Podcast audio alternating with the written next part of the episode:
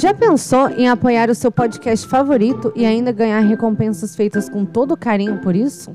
Com assinaturas a partir de R$ reais, você pode contribuir para a manutenção e melhoria do Café Seletor, fazendo parte da nossa comunidade de patronos.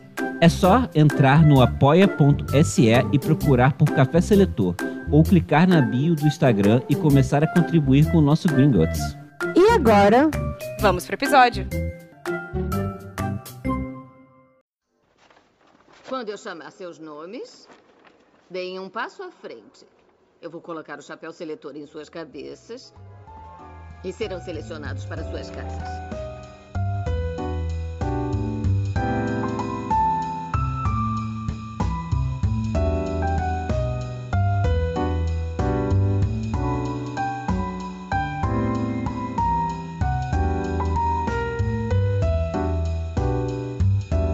Olá, eu sou a Bia Silveira.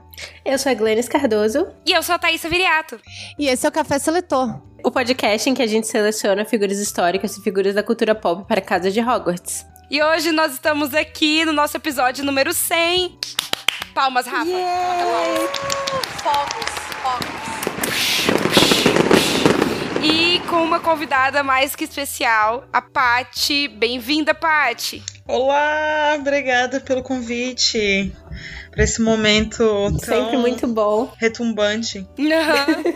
e Paty, é, você é a nossa convidada do episódio 100, porque a sua participação no episódio da Silvia Plath foi o Uhum. momento de guinada desse episódio. Foi Desse desse episódio podcast. não, desculpa, desse podcast, que É foi no mesmo? momento que a gente percebeu, foi, você foi muito importante pra nós. Oh, É, foi no momento que a gente tomou vergonha na cara e começou a fazer pesquisas decentes. É. foi real. A gente começou a ler biografias. Foi, é, a gente assim, não, a gente de- devia levar isso mais a sério. Ah, e assim, a sua, a sua pesquisa foi muito bem feita e foi um episódio muito bom. Inclusive, é tipo, sempre quando alguém vai começar a escutar, eu falo, ah, não, escuta o da Silvia Plath, você vai gostar. Ah. Aí é, tipo, sempre um episódio que eu recomendo, porque assim, foi, tipo, ele foi realmente um ponto de mudança na nossa vida do Café Seletor, nesses nossos dois anos. nossa, ficou muito feliz. Obrigada mesmo. Paty, você quer se apresentar, falar o que você faz, onde as pessoas podem te encontrar? Tá. é, então, meu nome é Patrícia Colmeneiro e eu sou escritora, antes de tudo, né? E a, a mulher ilustre da qual nós vamos falar hoje, né? Ela teve uma grande influência, né? Nesse meu despertar literário, inclusive. E então sou escritora, tenho um livro publi- publicado que se chama Porque até a morte terei fome, de 2012. Aí desde então eu venho trabalhando com outros livros que ainda estão nesse processo de de formação, né, de, de parto. Eu tava pesquisando uns partos de animais e reparei que o que eu mais me aproxima é o parto do elefante, porque pode demorar até dois anos. Então, os meus livros têm um Jesus. processo assim de nascimento é, de parto de elefante, só que multiplicado por três, assim, né? Então, eu preciso de uns seis anos, sete, oito, aí, tipo, a gente consegue fechar uma obra. E mais recentemente também eu abri uma casa virtual que se chama Casa por Patrícia. Ela existe no Instagram. E aí eu tô fazendo alguns vídeos, vão ter alguns cursos livro, livres e é. E é para trabalhar questões como a voz, né? Como, como a gente pode trabalhar ferramentas criativas para realmente assim é, recuperar o nosso poder pessoal, né? Então eu acredito muito isso, assim. Para mim é isso que a literatura fez por mim, né? Eu sinto que é um pouco também o que essa mulher ilustre também nos conta por meio da literatura dela. Então é isso. Depois eu, eu falo mais, eu acho. Não sei se eu estou tão inspirada nesse momento. Tô muito Não, assim. tá, foi incrível. Aproveita, aproveita É. esse momento de inspiração que tá lindo. Tá, tá bom? Tá dando certo? Tá, tá dando super certo. E a gente te chamou justamente, né? Porque quando é, você veio falar da Silvia Plath foi incrível e você tem essa relação pessoal também é, com a literatura, né? Então tem a Silvia Plath também foi uma escritora importante pra você e a pessoa de que a gente vai falar hoje é, é uma escritora brasileira, né? Que talvez seja a pessoa que, as- que, que os ouvintes mais pedem pra gente fazer. E como o seu episódio sobre Silvia Plath foi tão incrível e você é tão incrível, a gente pensou, não. Então, o episódio 100 vai ser comemorativo com a nossa convidada mais ilustre, falando sobre a pessoa é, mais é, pedida pelos ouvintes. Então, Sim. Ah. E Cá estamos nós. hoje, é, e hoje não vai ter mistério no episódio, porque a gente já sabia sobre o que se tratava, então não vai ter o bloco de adivinhação. Sim. Vamos direto pra acabar com o mistério, porque mistério só pra gente, né? Porque quem clicou pra ouvir já viu sobre o que a gente vai falar. Hoje nós vamos falar sobre Clarice Lispector. Sim.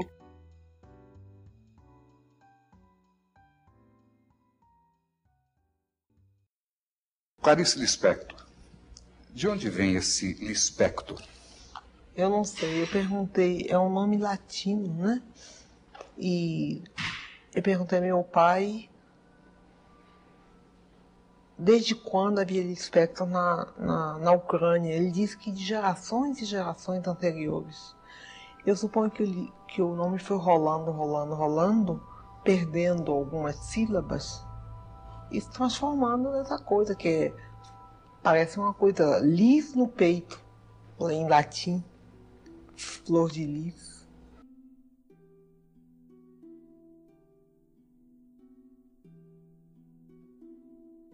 E sabe uma coisa que eu percebi aqui agora? Vocês estão fazendo Clarice Lispector no episódio 100. E esse ano, em 10 de dezembro, faz 100 a, a Clarice Lispector faria 100 anos. Faria 100 anos. Sim. Hum. Eu vi isso e eu Perfeito. fiquei, yes!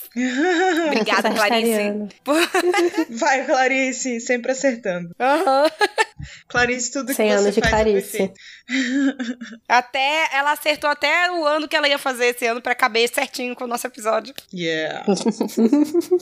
Então, bora. Bora lá, minha gente. Então, vamos à pesquisa. Eu mandei até pra Glennis que eu escrevi seis páginas, um manuscrito, escrevi à mão mesmo, um manuscrito de seis páginas aqui, pra nos guiar aqui, né?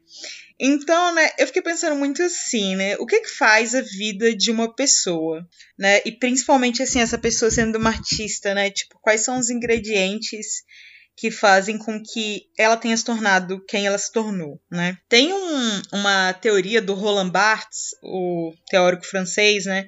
Que ele fala assim que quando qualquer criador, né, ele faz alguma coisa, ele meio que ele tira pedaços ali da- das referências dele, né? Tipo, dos artistas que ele gosta, e ele usa a palavra mutilar, né? Ele mutila as referências dele por amor e depois ele se acrescenta nesse filho produzido, né? Então, basicamente, assim, que, tipo, sei lá, a literatura da Clarice Lispector, então, seria esse, esse recorte das referências dela, né? De uma mutilação de referências, mais algo, o ingrediente especial, que é ela mesma se colocando, né? Na coisa. E aí você teria a criação dela.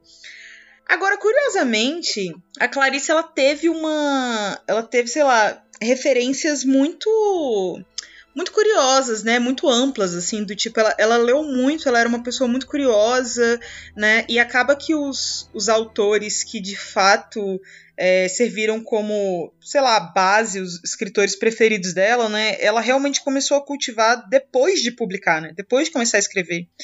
Então, eu acho muito que a, a família dela, as questões de nacionalidade e cultura dela e questões religiosas dela funcionaram, na verdade, como essas referências, né? As memórias do passado, o que, o que ela construiu, né, culturalmente ali com a família e tudo mais, é o que realmente surgiu como referência, né? É, em vez do universo literário por si só, assim, né?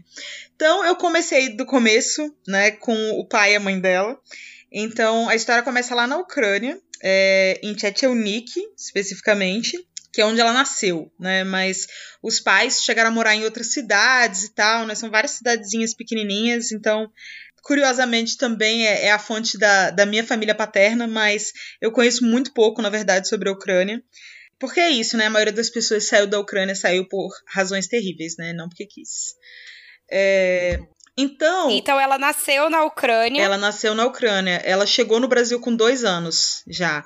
Ela gostava de falar que ela não era ucraniana, que ela não tinha nem sequer pisado na Ucrânia, né? Porque ela só tinha sido carregada no braço. Então ela gostava de dizer isso. É, mas não era verdade, né? Com dois anos você com certeza pisou no solo É. ucraniano, né? Mas, Mas uma viagem da Ucrânia até o Brasil talvez desse aí um ano de viagem.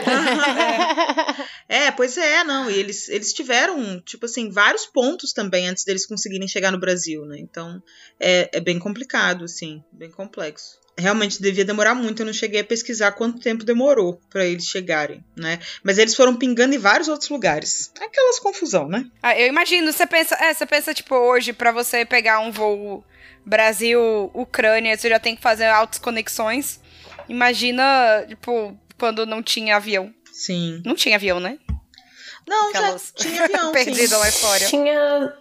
Foi em 1906 que Santos Dumont fez o primeiro voo, né? Eu acho. É, mas aí até 1906, popularizar 1904. o avião. É, até essa é uma coisa que, que as pessoas conseguiram. Não, É, de não. passageiros. Bom, a minha família eu sei que veio pro Brasil num avião de carga. Então, Hum. Já só. era uma coisa. E foi um pouco antes da Clarice Lispector sair da Ucrânia. Ah, então, então Olha que só. já era possível, né? É, mas assim, devia ser isso. Métodos meio, meio toscos, quase militares, assim, né? Tipo, alguma coisa assim.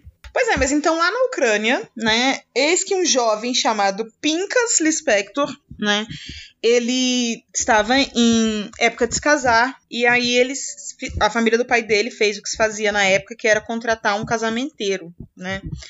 É, não é só Olha uma só. questão que se fazia na época, na verdade, isso é uma questão de tradição, tradição de famílias judaicas ortodoxas, e é uma tradição que existe até hoje em comunidades ortodoxas, né? É, vocês assistiram aquele, aquela série Nada Ortodoxa? Sim, perfeita, meu Deus. Muito, boa, aquela série, meu Deus. Muito Eu não tive boa. coragem de assistir ainda, porque eu sei que eu vou sofrer. Mas tá na minha Cara, lista. eu achei que eu ia sofrer sofre, mais, mas, mas, você se eu, liberta. eu- É, eu senti muito mais um alívio. Eu terminei de assistir a série, sabe, com aquele ar, tipo. ah, sabe, uma coisa muito Nossa. mais alívio do que sofrimento. É, é uma série forte. Nossa. Então, vou assistir. Pois ela é. forte, mas ela é, é, é, é muito boa, assim. Eu me senti muito bem assistindo ela, eu não me senti mal, não. Eu não tenho assistido nada que me faz me sentir mal. Sim, essa é uma série bem legal. Inclusive The Office. Essa Isso é uma é toda uma questão. de referência para pensar nas de algumas né, questões judaicas, né? Apesar de que são grupos judeus diferentes, né? Porque ali é uma comunidade de sobreviventes da Segunda Guerra Mundial, né? Então, obviamente, não é o mesmo grupo judeu da Clarice Lispector, né? Que sai, sai da Ucrânia antes mesmo da, da Segunda Guerra Mundial, né? Então, pós Primeira Guerra Mundial. Então são, são Uhum. grupos diferentes, mas tem muitas coisas em comum, assim, né? De costumes e tal. Então o Pincas, o pai do Pincas, né, conseguiu lá um, um casamenteiro e o objetivo do casamento era que ele conseguisse uma esposa que fosse mais rica do que ele, para que ela pudesse pagar pelos estudos dele. Então isso também era uma coisa co- considerada bem comum, não era tipo assim, ah, esse cara é um, sei lá, é um vigarista, né? Era uma coisa comum assim que você e era até bem visto, inclusive, né, para ela que ela se casasse com uma pessoa que fosse que fosse estudar, né, que fosse ser um, um erudito, entendeu? É, é uma coisa até engraçada, me lembra um pouco assim uma coisa meio meio, sei lá, Jane Austen, assim, tipo esse universo assim Uhum. que sei lá, você pode ficar lá sem trabalhar e sendo um erudito assim. E é toda uma transação totalmente econômica, né? Sim, totalmente. Mas aí acabou que, tipo, todo mundo descreve o casamento deles como um casamento. O casamento dele com a Mania Kringold. É, não sei como é que fala esse sobrenome dela, né? Kringold. Parece inglês, né? Meio curioso isso. Ela era judia também e tudo mais. É, só que de uma casa muito mais secular do que a dele. Então isso era uma coisa também que meio que pegava mal pra ela e aí equilibrava as coisas. Tipo, ah, ela tem mais dinheiro, mas a casa dela é mais secular. Ele é mais pobre, mas ele é super judeu. Então, tipo assim, é como se fosse assim, um equilíbrio assim, de é, coisas. ba- um balanço, né? É. E aí diz que o casamento deles era realmente baseado no amor, assim. Que eles realmente se amavam e que, tipo, foi super feliz. Ah, que é, que deu certo, assim, que não era uma coisa superficial. É, e o Pincas, ele queria estudar física ou matemática, mas ele não pôde por ser judeu. Isso na Ucrânia ainda, né? E aí ele te- teve que se tornar um comerciante, que é a profissão meio que oficial dos judeus, né? Lá na minha família o pessoal fala é a lojinha, né? Você vai cuidar da lojinha, você vai fazer uma lojinha, né? Então é uma coisa muito forte, assim. Uhum. em família de judeu é o lance da lojinha, né? Então ele acaba tendo uma lojinha. É, e aí eu acho curioso esse negócio, né? Que ele tinha muito esse interesse por matemática e a Clarice desenvolve muito esse interesse por matemática, né? Lá no Água Viva, é, ela tem um- uma citação que ela fala assim: Já estudei matemática, que é a loucura do raciocínio, mas agora quero o plasma, quero me alimentar diretamente da placenta. Né? E aí eu acho isso curioso porque ao mesmo tempo parece que o pai e a mãe estão contidos dentro dessa frase, né? O pai na matemática e a mãe na placenta, né? E a mãe dela, ela tem uma história muito muito curiosa, né? A Clarice Lispector naquela única entrevista que ela deu para televisão, na TV Cultura, um pouco antes de falecer, ela Uhum. ela fala que tinha acabado de descobrir que a mãe dela escrevia que uma tia dela tinha dito: "Ah, "Você sabia que a sua mãe ela escrevia diários e também escrevia poemas, mas não mostrava para ninguém?" Eu soube ultimamente, para minha enorme surpresa, que minha mãe escrevia. Não publicava, mas escrevia. Eu tenho uma irmã, Elisa Lispector, que escreve romances. E tenho uma irmã chamada Tânia Kaufmann, que escreve livros técnicos. Você chegou a ler as coisas que sua mãe escreveu, Não, eu só soube há poucos meses. mas não teve condições de ler? Não, ah, eu soube informação de uma, de uma tia. Ele sabe que sua mãe fazia um diário e escrevia poesias. Eu fiquei bobo. E Nossa. E ela tinha, pois é, eu achei isso tão interessante e isso da escrita secreta, né, que também é uma coisa assim muito forte na Clarice Lispector, né, o segredo, quando ela começa a escrever ela esconde também, né? Então tem umas semelhanças assim, né? Mas infelizmente a Clarice não não conseguiu é, conviver muito com a mãe dela, na verdade, né? Então é, na Ucrânia, a Ucrânia era um país que passou por muitas dificuldades históricas, né? Mas nesse período específico ali, né, que eles estavam vivendo lá, né, considerando que a Clarice nasce em 1920, né, e aí em 22 eles saem da Ucrânia, né? Então, eles estão ali num período de guerra, né? E para além da questão da guerra, é, historicamente o czar russo tinha treta com os, os judeus, né? Então, já tinha rolado uma série de mobilizações de criar guetos judeus, né, que depois acontecem lá, né, no, no, no Holocausto, na Alemanha e tudo mais, né, mas já existiam, né, é, na Ucrânia. Existiam várias teorias da conspiração de que os judeus ajudavam os alemães durante a Primeira Guerra Mundial, e aí, ao mesmo tempo os alemães diziam que os judeus estavam ajudando os russos. Então, assim, os judeus eram os inimigos de todos, assim, ninguém acreditava nos judeus. Bode expiatório. Era de todo bode mundo. expiatório de todo mundo. Então, por isso que o Pincas não conseguiu fazer faculdade na Ucrânia, por exemplo, então, porque os judeus já eram super mal vistos. Né? E para além disso, a Ucrânia em si já não era um país muito respeitado em sua soberania. Né? A Rússia não aceitava que a Ucrânia era um país soberano e ela achava que, que a língua ucraniana era um dialeto camponês russo para eles, assim, tipo, não era nenhuma língua. Então, existia todo esse clima de desrespeito né, é, em relação à Ucrânia, essas confusões todas da guerra. E para além disso, né, a Ucrânia ela sofreu muitos pogroms, que eu vou falar para a galera pesquisar depois, se vocês quiserem saber, porque é um super gatilho, é uma coisa horrível, é uma das coisas mais pavorosas assim da história da Europa Oriental ali, então assim, é bem pesado, coisas horríveis que aconteceram na Ucrânia. E aí por causa desses... É, eu posso, só, só pra relembrar aqui, no nosso episódio da Marie Curie, Glennis, ah, Marie Curie era ucraniana? Não, era Polônia, né?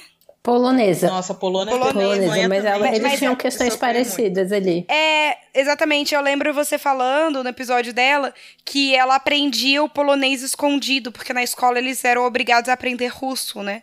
Tipo, Uhum, você tá exato. tirando o idioma da nação, você tá, tipo, meio que. Você não tá meio que, você está totalmente descaracterizando aquela nação pra Sim. ela perder o sentido de nação, né? Sim. Sim. Perdendo a voz, né? É, perdendo a, a- sua forma de se comunicar e as palavras. É, e, e é muito engraçado, né? Que isso esteja na história da Clarice, que, que tem tanto a ver com a comunicação, com as palavras. É verdade. Interessante. Bia, você tá tão Paca. quieta. Eu tô, Bia tá eu tô só. Eu tô Ah, aqui. tá. Eu tô Beleza. só. Eu Tô tô ouvindo. aqui. É, tô aqui, tô ouvindo. Então a, a Mania, mãe da Clarice, né, por conta de um desses pogroms, ela contrai sífilis. E por uma falta de conhecimento secular mesmo, de realmente não ter educação, é, não ter educação sexual, não ter nenhum tipo de educação assim, né, de, de autoconhecimento, sei lá, científico, não sei. É, ela realmente não sabia o que estava acontecendo, eles não sabiam o que estava acontecendo, tanto que ele, ela ficou grávida da Clarice depois, né? Então ela ainda teve Uhum. uma gravidez depois disso, né? Depois que as coisas aconteceram e tal. E existia, né, dentro de uma cultura judia mística, né, a crença de que uma gravidez poderia curar uma doença muito, muito ruim, né? E então existia uma expectativa muito grande que a Clarice salvasse a mãe dela, né? E infelizmente essa Essas expectativas. é, essa expectativa terrível gente. que o pobre bebê Nem ainda, nasceu, já ainda em tá cheia de elaboração expectativa. Pois é, obviamente não foi cumprido, né? E a Clarice ela já tinha duas irmãs mais velhas, né? A Lia, que é nove anos mais velha que ela, e a Tânia, que é cinco anos mais velha que ela. Então, em 10 de dezembro de 1920, a Shia Lispector nasce, né? Que é o nome verdadeiro da Clarice. É, e aí, de novo, né? Mentira! Sim, o nome dela é Shia. Tá no túmulo, inclusive. No túmulo tá o nome verdadeiro dela. Gente, que lindo nome, Shaya. Sim, quer dizer vida e quer dizer também animal, Olha só. né? O que é muito forte pra Clarice, assim, né? Considerando todas as coisas É. que ela tem com animais nas histórias, né? A quantidade de animais que aparecem nas histórias. Então, é, como a maioria das famílias que imigra, né, eles mudaram os nomes, né? O Pinca se tornou Pedro, né? A Mania, ela pegou outro nome também, não lembro agora. Aí a, Clari a Shaya virou Clarice, né? E é muito curioso esse negócio do nome, né? Porque, exatamente porque, como a Glennis falou, né? A Clarice tem essa coisa da, da linguagem, ela tinha uma questão com o nome também, né? O nome das coisas, né? O nome das coisas possui a essência das coisas, né? E aí eu trouxe aqui alguns, algumas citações que, em que ela trabalha um pouco essa ideia do nome que eu acho que diz muito sobre ela, assim, né? Na Água Viva ela fala: é, sou limitada apenas pela minha identidade, que eu acho que era uma questão forte para ela também, né? E o próprio fato de que quando, quando ela vai se casar, né? E aí ela pede a, a ela pede para se tornar cidadã brasileira, né? Ela escreve uma carta muito famosa pro Getúlio Vargas na época, né? É, falando que ela, que ela não sabe nenhuma palavra de russo, né? E, e que ela não. não que, que, assim, a vida dela era o português, era o Brasil e tudo mais, né? E, e essa coisa confusa, né? Como ela sempre foi acusada de ser pouco, pouco politizada, né? De, é, de ter uma literatura num momento né, em que a literatura brasileira era muito nacionalista e a dela ser uma literatura intimista, né? Que não estava assim explicitamente falando do Brasil, mas para mim o tempo inteiro ela tá falando do Brasil, assim, muito claramente. Mas tudo bem, né? Não era tão explícita, talvez, com, quanto a dos colegas dela, né? E, e, eu acho curioso esse negócio dela falar, sou limitada apenas pela minha identidade, né? Porque ao mesmo tempo que ela era brasileira, ela, ela portava realmente todo aquele passado, né? E, e, e, todo o horror também do que tinha acontecido com a mãe dela e tudo mais, assim, né? Então, a identidade dela, de fato, a limitava, né? Em todos os sentidos. Aí, numa outra de Água Viva, ela fala: Na hora de pintar ou escrever, sou anônima. Meu profundo anonimato que nunca ninguém tocou. Né? Então, a liberdade dela enquanto escritora, né? De poder não precisar ser nenhuma dessas coisas, né? E a melhor de todas, do Paixão Segundo de H, que ela diz: O resto era o modo como pouco a pouco eu havia me transformado na pessoa que tem o meu nome. E acabei sendo o meu nome. E é Nossa, incrível também, né? Bem Porque é um forte. livro em que a gente não sabe qual que é o nome dela, né? Porque a gente só sabe que ela é GH, né? G.H. né? E a gente não sabe qual que é o nome dela efetivamente, né? E ela é essa pessoa que virou o próprio nome, né? E o nome é um mistério. A cara da Clarice, isso? Então, é, ela é o próprio mistério. Ela é escorpiana? Ela tem Mercúrio em escorpião. Eu tenho. Não, sagitariana. Ela é sagitariana, com ascendente em aquário e Mercúrio em escorpião. Eu tenho, inclusive, citações também para comentar o mapa. Tudo de bom esse mapa, amei. Sim, sim. E a gente só sabe essas informações astrológicas porque a Clarice se interessava muito por astrologia e ela soltou umas dessas em entrevistas. Porque ninguém sabe de fato o horário que ela nasceu, né? Tipo, não tem uma, não tem dados públicos sobre isso, né? Uhum. Depois eu fui a uma cartomante e imaginei Disse várias coisas boas que iam acontecer e imaginei quando tomei o táxi de volta seria muito engraçado se um táxi me pegasse, me atropelasse e eu morresse depois de ter ouvido todas essas coisas boas. Beleza. Então, para pensar a infância de Clarice Lispector, né, que eu acho que é, é algo muito importante, porque talvez esteja ali a, a essência de, de quem ela se tornou mesmo, assim, né? Tem um, tem um conto dela que se chama Restos de Carnaval, que é um Ai, conto autobiográfico. É lindo esse, né? É muito, E é conta muito história. lindo, meio melancólico, triste. Nossa, muito triste, é. Muito triste, assim. É realmente assim, cara, o que, que deve ter sido pra ela crescer numa casa em que a mãe dela tinha sífilis e foi ficando é, cada vez mais paralisada, né? E cada vez mais debilitada. E ela, né? Eles chegaram a falar, assim, que ela era a estátua da casa, né? A mãe, assim. Nossa. Então, era, um- é, deve, Nossa. deve ser um sentimento muito pesado, assim, né? E esse conto conta a história de quando ela tinha oito anos no Recife. Eles já moravam no Recife, né? Quando eles chegam no Brasil, eles entram por Maceió, ficam três anos lá, mas depois eles vão morar no Recife, que é onde eles ficam por mais tempo. É, e, o, e o Pincas ele vai trabalhar como mascate, né? Tipo, Uhum. comerciante é, que fica andando com as coisas. na Uhum. Sabe? Fica andando, tipo ambulante, ambulante, né? Sim. É, e aí depois ele ainda se aventura tentando fazer uma fábrica de sabão, mas aí dá errado. É triste. É, mas isso tudo no Recife. Aí, lá no Recife, então, ela tinha oito anos, era o primeiro carnaval que ela ia pular, né? E esse conto é uma mistura da descrição da profunda tristeza que ela. da, da profunda pobreza, né, que ela vivia, somada a uma felicidade total que ela tinha em relação à vida. Tipo, ela era descrita por ela e outras pessoas, né, que contam, assim, como uma criança muito alegre, muito extrovertida, é, muito, assim, líderzinha, sabe? Muito, assim, é, à vontade em ser ela mesma, né? E, e nesse conto, assim, né, ela conta sobre... Ela tá economizando lança-perfume e saco de confete para se preparar para o carnaval, para ela conseguir pular os três dias, né? E que era a primeira vez que ela pulava o carnaval, né? Porque é, ela até escreve assim, né? Não me fantasiavam. No meio das preocupações com minha mãe doente, ninguém em casa tinha cabeça para carnaval de criança, né? Então era a primeira vez que ela ia pular porque uma vizinha tinha feito com os restos da fantasia da filha uma fantasia de rosa para ela, Hum. né? E aí ela diz assim: mesmo me agregando tão pouco alegria, eu era de tal modo sedenta que um quase nada já me tornava uma menina feliz. né? Então, eu acho isso muito forte, assim. Eu acho que essa mesma felicidade que aparece naquele outro conto dela, Felicidade Clandestina, Uhum. que também fala de infância, Sim. né? Que é isso, né? Uma menina muito feliz, é, com muito poucos recursos, mas de uma felicidade, assim, muito grande, né? E aí no conto ela tá toda arrumada de rosa e aí de repente ela tem que sair correndo pra ir na farmácia comprar um remédio pra, pra mãe dela.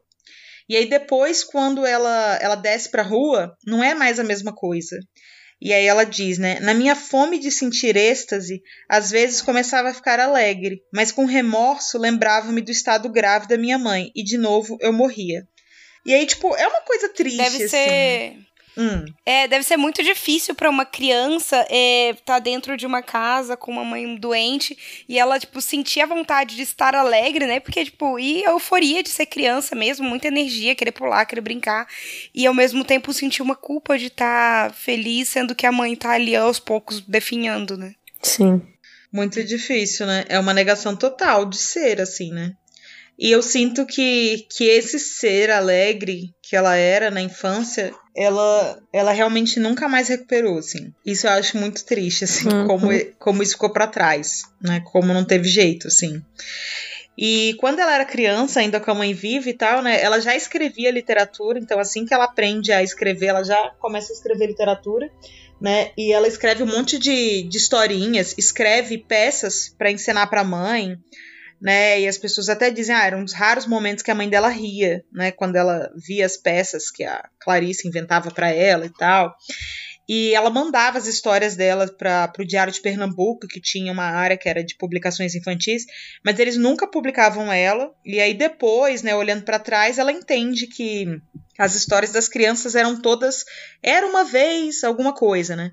E as histórias dela eram sempre histórias sobre sensações. Né? Então, de fato, as coisas que ela estava escrevendo já estavam muito mais conectadas com quem ela era do que com que, sei lá, é, o que as pessoas queriam ler, né? O que era popular, digamos assim, né? Ainda mais para criança. Sim, exatamente. E aí a Mania, a mãe dela, morre com 42 anos, quando a Clarice tem 9 anos, quase 10. E depois da morte da mãe dela, né, e de muitos anos muito doente mesmo, assim, né, é, com 10, ela, ela fala né, de si mesma, né, que ela, é, ela, ela fala assim que ela perdeu a, a, capa de alegria dela, né? E que ela se conectou com o espanto da existência. Então tem essa, essa situação que eu acho muito curiosa, que ela lembra de quando a Tânia, a irmã dela, deu para ela um chiclete. E o chiclete era novidade no Recife. E ela falou assim para ela: "Ah, toma cuidado para você não perder, porque essa bala aqui ela nunca acaba, ela dura a vida inteira". falando sobre o chiclete. e é aí que a Clarice ficou aterrorizada, tipo assim, meu Deus, eu tô aqui diante da eternidade. E aquilo deixou ela assim, bem, bem claricianamente, né? É, atordoada com aquele chiclete. E aí ela deixou cair o chiclete, fingindo que ela perdeu, porque ela simplesmente não não aguentou ter que ter aquilo nas mãos, assim, sabe? Ela não ia saber lidar com aquela eternidade, assim, né? E, e eu acho muito lindo como isso se reverte depois, lá na frente, no conto dela, Amor, que é o meu conto preferido de todos. É Sempre foi o conto que mais me impactou na vida. Sim. Que é uma história que tem muito a ver com, com Clarice Lispector, né? Com quem ela, ela se tornou depois, depois que ela se casa, né? Que é quando ela de fato se torna uma mulher de classe média, né? Até o momento ela não era uma mulher de classe média, né? É, e nesse conto Amor, né, conta essa história dessa, dessa mulher que tem dois filhos, tal qual a Clarice Lispector, e que ela morre de medo da, da hora mais perigosa da tarde, que é aquela hora em que tudo já vai estar tá limpo, ela já fez tudo que ela tinha que fazer e não tem mais nada para fazer, então ela vai ter que entrar em contato com os pensamentos dela. E aí essa mulher, nesse desespero, né, de estar tá, tá diante da vida, né, sei lá, ela pega um bonde, se ocupa, pega um bonde para ir fazer umas compras. E aí quando ela tá voltando no bonde, ela vê um cego mascando chiclete. E aí ela fala, né? Ele mascava goma na escuridão. E, e, isso quebra essa frágil proteção que ela tem da vida, né? Literalmente ela deixa que uns ovos caiam no chão e se quebrem, né? E aí tem toda essa coisa do ovo, né? Que é esse frágil invólucro pra vida mesmo, né? Literalmente. E aí ela, ela pira, vai no jardim botânico, experiencia toda a organicidade da vida, né? As frutas elas estão. Gente, ela tão... já quantos anos nisso? Não, quando ela escreve o amor, aí já é, já é na, na maturidade literária dela e tal, né? Mas eu, eu, ah, tá. eu acho. Eu tô aqui, gente, mas essa criança tá na frente. Não, ela tinha 10 é, anos. 9 anos. Ela tinha 10 quando é. rolou o negócio do chiclete. E aí que ela ficou espantada com, ah, tá. com o chiclete, entendeu? E aí, esse evento, para mim, me conectou com esse conto que ela escreveu muitos anos depois do chiclete, entendeu? Porque ela ficou fascinada que o homem cego mascava chiclete na escuridão é, ela ficou fascinada com a coragem desse homem de mascar chiclete na escuridão, sabe? E é tipo meio assim, cara, a coragem desse homem de enfrentar a eternidade na escuridão, né? E, e eu até falei pra Glennis que, tipo, que eu queria ler um trechinho do meu livro que eu me inspirei também nessa cena do chiclete, entendeu? Porque o chiclete também foi algo que me causou, assim, uma. Um, um frenesi, assim, quando eu li essa cena do chiclete pela primeira vez. Depois, quando eu descobri essa, essa questão do chiclete da, da Clarice Spector. Aí eu fiquei, meu Deus do céu, o chiclete é uma grande questão. O chiclete é Parece tão bobo, tão pequeno, né? E ele se decompõe? Como é que tá a situação do chiclete? Eu- a última informação que eu tive era que, tipo, o ideal era você colar no, no concreto, assim, no asfalto, porque essa era a melhor possibilidade, assim, para a decomposição do É. chiclete. Eu sempre escutei essa história, mas eu não sei se ela é, é real ou é lenda urbana das pessoas que só querem jogar o chiclete pela janela. Não, mas é diferente jogar no, pela janela e jogar no asfalto. É, sim. Mas você joga ela pela janela no asfalto. tipo assim, você não joga quando você tá na, na estrada de chão. Tipo É. assim, essa pessoa, ela tem essa conduta moral, tipo assim, ah não, aqui na estrada Não, de vocês chão estão pensando então de você tá no, no ônibus ou no carro, ou coisa assim. Seis horas e meia depois. Gente, isso é real, o chiclete não decompõe, não? Isso é uma muito. parada mesmo? Mas são, tipo assim, sei lá, um século, não é? Um negócio assim, surreal, ou mais. Não, é tipo plástico, é tipo Vou- insano, vou- assim. Vamos pegar aqui na internet. Ah, não, gente. Informações. Amo. Caramba, chiclete é a pior parada, né? Por isso que a gente. Cara, Porque eu é engolia realmente, muito é realmente se debater com a eternidade. Sim, isso É surreal, realmente, né? né? Segundo dia. Não, Eu falo pras minhas crianças que chiclete é uma mentira que você fala pro seu estômago. Terceiro dia. Ó, Gosta de marcar, mascar chiclete? Veja o que ele faz pro meio ambiente. Caramba. e aí? Uma manchete bem assim, né? Tipo, pesada. Quarto dia. No mundo do papel acetato é usado em alguns dos seus produtos. Questionou quais as marcas incluem ingredientes, não foi capaz de responder. Blá blá. Ah, sei lá, cara, não fala 50 anos. coisa que eu abri falou ci- 50? 50? Pra, Pô, 50 nem é tanto assim, né? pra, des- pra desaparecer completamente Não, é é, bastante. 500 anos. Meu Caralho! Deus. 50 anos acontece o que então? O que, que acontece? Ele começa a deter... É que nem aquele McLanche feliz, entendeu? tipo assim, ele assim, em 50 anos, Ou seja, ele ficou velho. é tipo os chicletes que Glennis engoliu na infância ainda estão dentro do seu corpo e, tipo, não Aham. vão se decompor a tempo. Caraca. Olha só. Não vão. Três semanas depois. Mas eu acho que, que esse Pois é, negócio de, não de compensa. jogar no, no asfalto faz sentido, porque aí, tipo, mesmo que não decomponha, ele vai virando parte do asfalto, assim, vai sendo amassado e ficando lá pra sempre. É. Muitos meses depois. Sem mastigar direito, então eu engulo a comida. Então, pra mim é bom é, mascar chiclete depois que eu como, porque aí faz o trabalho Ah, lá e de, o que, que isso de, tem a ver com de- você de mascar chiclete? produção Uhum, de suco gástrico e não sei o que, que eu precisava ter é, mastigado melhor minha comida pra funcionar. Aí você treina com chiclete. Exercício. E aí você tem Prepara. que fazer. É, aí de você tem que fazer o treino com o chiclete ao invés de, sei Não, lá, é fazer porque, com uma tipo, é, é ruim comer o chiclete quando a sua você tá de barriga vazia. Mas se você comer o chiclete, você mascar o chiclete quando você acabou de comer, não faz mal, porque vai ajudar na, na digestão. E que tal você aprender a mastigar? É bom também, eu chamo ansiedade. Ah, a sua parada é que você come muito rápido e daí você precisa mascar chiclete. Ah, peraí, quem, quem que falou Quem isso? que te- não, ninguém me falou que eu tinha que mascar chiclete, mas eu sei que mascar chiclete faz mal pro estômago. Passou tanto tempo que o velho narrador cansou de esperar e tiveram de chamar um novo.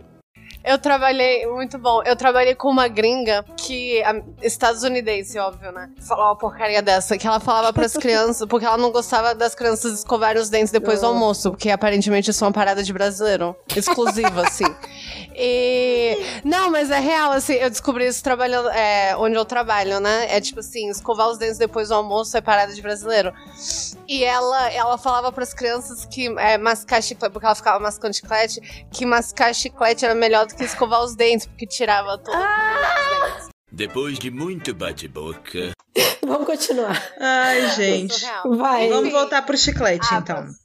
Então, no chiclete, lá, né? Então, a Clarice, então, fica chocada com a eternidade do chiclete. Anos depois escreve O Amor, em que a personagem dela, Ana, fica arrebatada por esse cego mascando chiclete. E aí, diante disso, ela vê: não posso mais evitar a vida. A vida é inevitável, né?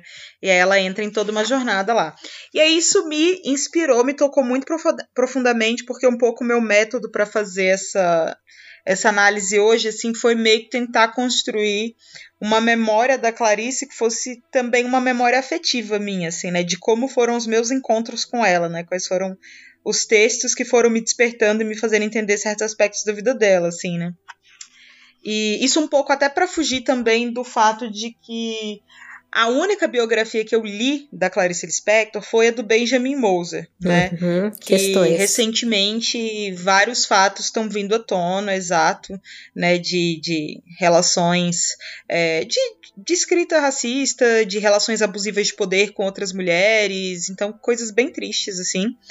Então também numa tentativa de não tê-lo como minha referência principal para aqui, eu tentei criar essa metodologia alternativa em que eu fui abrindo os livros dela e fui vendo as citações que eu tinha marcado coisa, né? E fui lembrando da minha relação com a Clarice, como que isso despertava as coisas e como é que eu ia poder é, ir pontuando as questões da vida dela a partir da minha experiência com ela, né? E aí quando eu quando eu escrevi meu primeiro livro, né, eu dediquei ele às mestres que nunca conheci: Hilda, Clarice, Silvia e Simone, né, que é Hilda Hilst, Clarice Lispector, a Silvia Plath e a Simone Beauvoir. Né? Então, já tem mais duas aí pra gente fazer café seletor. Verdade, assim, se vocês vamos quiserem. fazer um Hilda. Só falta Já Hilda, a pensei gente já nisso fez na hora. Simone. A gente já fez Simone e já fez Silvia. Já fez Silvia, agora Hum, Clarice. Então sobra Hilda. a Hilda Hilst. Isso. É, pois é, aí ó. E aí eu tenho um trechinho do livro que é, é inspirado nessa parte do chiclete e que tem essa coisa, tem uma coisa meio metalinguística mesmo de citar. Vou ler aqui rapidinho. Meu amor, faltam 10 minutos para a hora, sai da janela. Um ciclista passa pela rua. São 7h50. Ainda estou de pijamas. Então isso me faz sentir um pouco mais parecida com ele. Me sinto menos agenda, menos compromisso, menos pressa. Túlio, nesse momento, me odeia. Porque eu não quero o mesmo que ele. O problema não é o meu não me aprontar. O problema é o não desejá-lo como ele o faz. Honestamente, eu ainda me prefiro, apesar de me diluir aos poucos. Talvez ele decida ir sozinho. Eu vou depois. Ele iria achar isso um grande insulto. Profunda falta de caráter e ambição. Quem sabe seria bom. Quem sabe seria melhor do que essa farsa. O ciclista já passa longe. É quase um pontinho preto. Posso dar cambalhotas na cama? Não, você é uma mulher adulta, ele responderia. Olhe para um livro jogado há um ano no mesmo lugar. O que aconteceria se eu o pegasse, se eu o lesse? Será que eu aguentaria, depois de adentrar naquele mundo outra vez, voltar à minha realidade de papéis e honorários? Como responder a todos esses anos de domesticação? Um leitor não é muito diferente de um anarquista. Meu amor, vou sem você, fico impressionado com as coisas que você faz comigo. Ele sai e bate a porta com força, indignado. Ah, meu amor, falo alto para ninguém ouvir. O problema é o que o ciclista fez comigo, o mesmo que um cego mascando chiclete fez. Transformou a vida num grande vão. Digo para o silêncio que ecoa no crânio. Um carro do corpo de bombeiros passa correndo. Eu deixaria meu trabalho por um outro que pagasse menos e que tivesse risco de vida, só para nunca mais me sentir entediada. O monstro do tédio, num simples bocejo, engoliria o mundo. Saio da janela que me prendia à esperança. É hora do escritório. Lindo, Paty. Ah, obrigada. É uma temática assim que cruza bastante assim com, com as questões das protagonistas da, da Clarice Lispector também, né? Esse esse desejo profundo de vida que ela e as, e as personagens dela tinham e um medo aterrorizante da vida também. Então, com 12 anos, né, a Clarice, então uma pré-adolescente, arrasando com os garotos, flerta, não tem medo dos garotos, é eleita, ela e mais uma colega da- do colégio lá, como a mais bonita da sala, assim, adora a atenção. E isso é uma coisa que meio que que faz parte um pouco da vida dela, essa questão da beleza, assim, né? Parece que isso deu pra ela é, talvez o que ela chamou depois de uma uma terceira perna, né? Uma bengala, assim. Tanto que quando. Ah, mais pra frente acontece uma coisa com ela que tira um pouco da beleza dela, digamos assim. Isso deixou ela muito perturbada. Mas vou deixar mais pra frente. Aí, beleza. Ela começa a dar aula de reforço de matemática e português, porque eles não têm muita grana, né? E, e aos 13, ela decidiu ser escritora. Ela fala desse jeito mesmo, que ela decidiu. E eu achei muito curioso, porque eu entendo plenamente essa ideia de decidir ser uma escritora, né? Ela fala que ela já escrevia antes. Ela sempre escreveu, desde criança ela escrevia, ela apresentava as coisas para a mãe dela lá e tudo mais. Mas de repente ela percebeu que ser escritor podia ser de fato um destino. Então ela decide ser escritora, né? Isso me lembrou também minha outra mestra, Simone Beauvoir, quando ela é criança ainda, e lá na autobiografia dela ela diz que ela decidiu que Deus não existia mais. E aí, a partir daquele momento, ela sentiu uma solidão que ela nunca tinha sentido antes na vida dela. Né? E ela também profere isso como uma decisão. Ela decidiu aquilo para ela. Né? Então, Clarice Lispector decidiu para si mesma que o destino dela era ser escritora. Isso aos 13 anos, né? E aí, a partir disso, ela, ela começa a se ver como escritora, né? Ela chegou a escrever uma primeira história que ela chama de uma história interminável, né? Já dentro de se saber escritora, né? Mas é uma história que ela rasgou. É, e aí ela até fala assim, né? Desprezando todo um esforço quase sobre-humano de aprendizagem e de autoconhecimento, né? E acho que isso é uma constância para muitos escritores, né? Eu, infelizmente, rasguei os meus primeiros poemas também, não tenho a menor ideia do que foi que eu escrevi no começo da minha vida. Por quê? E aí, com 15 anos, pois é, é uma coisa triste. Eu tenho até hoje o caderno onde eu escrevi eles, mas ele tá cheio daqueles buracos de folha arrancada. É constrangimento, Ah, né? Sim. Aí ela também. Eu acho isso É. natural. Acho que muitas pessoas fazem isso. É, pois é. Triste, né? Mas eu acho que às vezes a gente pensa assim, poxa, poderíamos saber, né, da onde que, que surgiu Clarice Lispector, né? Não vai dar. É, com 15 anos, com 15 anos, então, ela vai para o Rio de Janeiro, né? Ela e a família, né? Vão para o Rio de Janeiro. E aí, beleza, né? A próxima etapa na vida dela é se preparar para a faculdade. Ela resolve fazer faculdade de Direito é, na Universidade do Brasil, que era a melhor universidade da época. É, e era uma escolha bastante incomum, porque tinha pouquíssimas mulheres fazendo faculdade de direito na época. E também a faculdade de direito era normalmente uma opção para elite, não era exatamente algo assim para uma pessoa da classe popular, que nem ela era. É, e meio que o que puxou ela para fazer a faculdade a princípio foi um senso de justiça, né? Que tem muito a ver com esse ascendente aquário dela aí, né? Então, é, a família dela, ela diz isso em entrevista, uma expressão bem, bem bizarra, assim, né? Mas ela fala essas coisas horrorosas das antigas, né? Ela fala que a família dela chamava ela de a protetora dos animais. Porque bastava alguém, ser humano, ser acusado de alguma coisa para ela querer defender a pessoa, né? E aí a família chamava ela de protetora dos animais, né? Acho curioso que a família dela pobre, né? tipo, achava que outras pessoas tão pobres quanto ela, né? E muito provavelmente de Ah, outras É, cores. nada né? mudou, né? Nada mudou. É, isso é um clássico. Nada mudou. tipo, é Brasil 2020. É. Sim. Pois é, então rolava esse negócio, então a Clarice era chegada na justiça nesse sentido, e o sonho dela na época era reformar as penitenciárias. Gente, uma Especificamente pré-adolescente. esse. Muito, É muito engraçado. muito maravilhosa Isso, já. Sim, sim, muito curioso. E aí, enquanto isso, ela ia escrevendo um segredo, que é bem Mercúrio e Escorpião da parte dela, né? E aí, com 19 anos, ela publica um primeiro conto sobre escrita. E, e aí, com 19, quase 20, o pai dela faz uma cirurgia para tirar a vesícula biliar, que era uma cirurgia super simples. E ele volta para casa com muita dor, não entende o que está acontecendo e morre em três dias, Nossa com 55 Senhora. anos. Caramba! Sim, a irmã mais velha, Tânia, ela chegou a dizer que o pai dela foi assassinado, que ele não, não foi um acidente, é, que não deram nenhum tipo de assistência no hospital e que foi uma, uma marcação religiosa mesmo, foi uma questão Caramba. racial. Foi porque ele era judeu. Cara, assim, É, impossível não é, né? É. É, não, com certeza.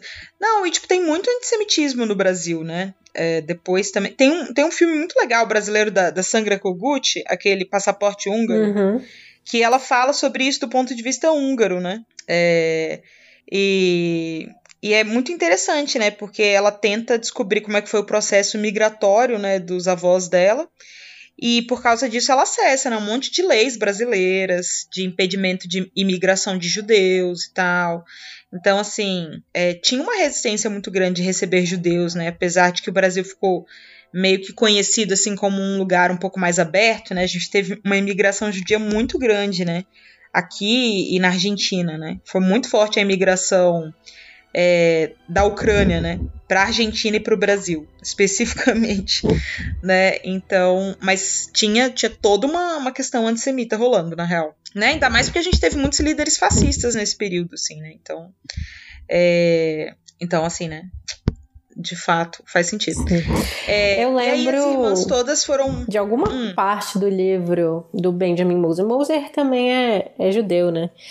E aí, eu, eu acho que é nesse livro mesmo que ele fala que, tipo, os brasileiros, eles, eles até tinham racismo, é, eles eram antissemitas, muita, muita gente, tinha muito antissemita, mas eles não conseguiam reconhecer quem era judeu. Então, tipo, é, rolava uma burrice, assim, tipo...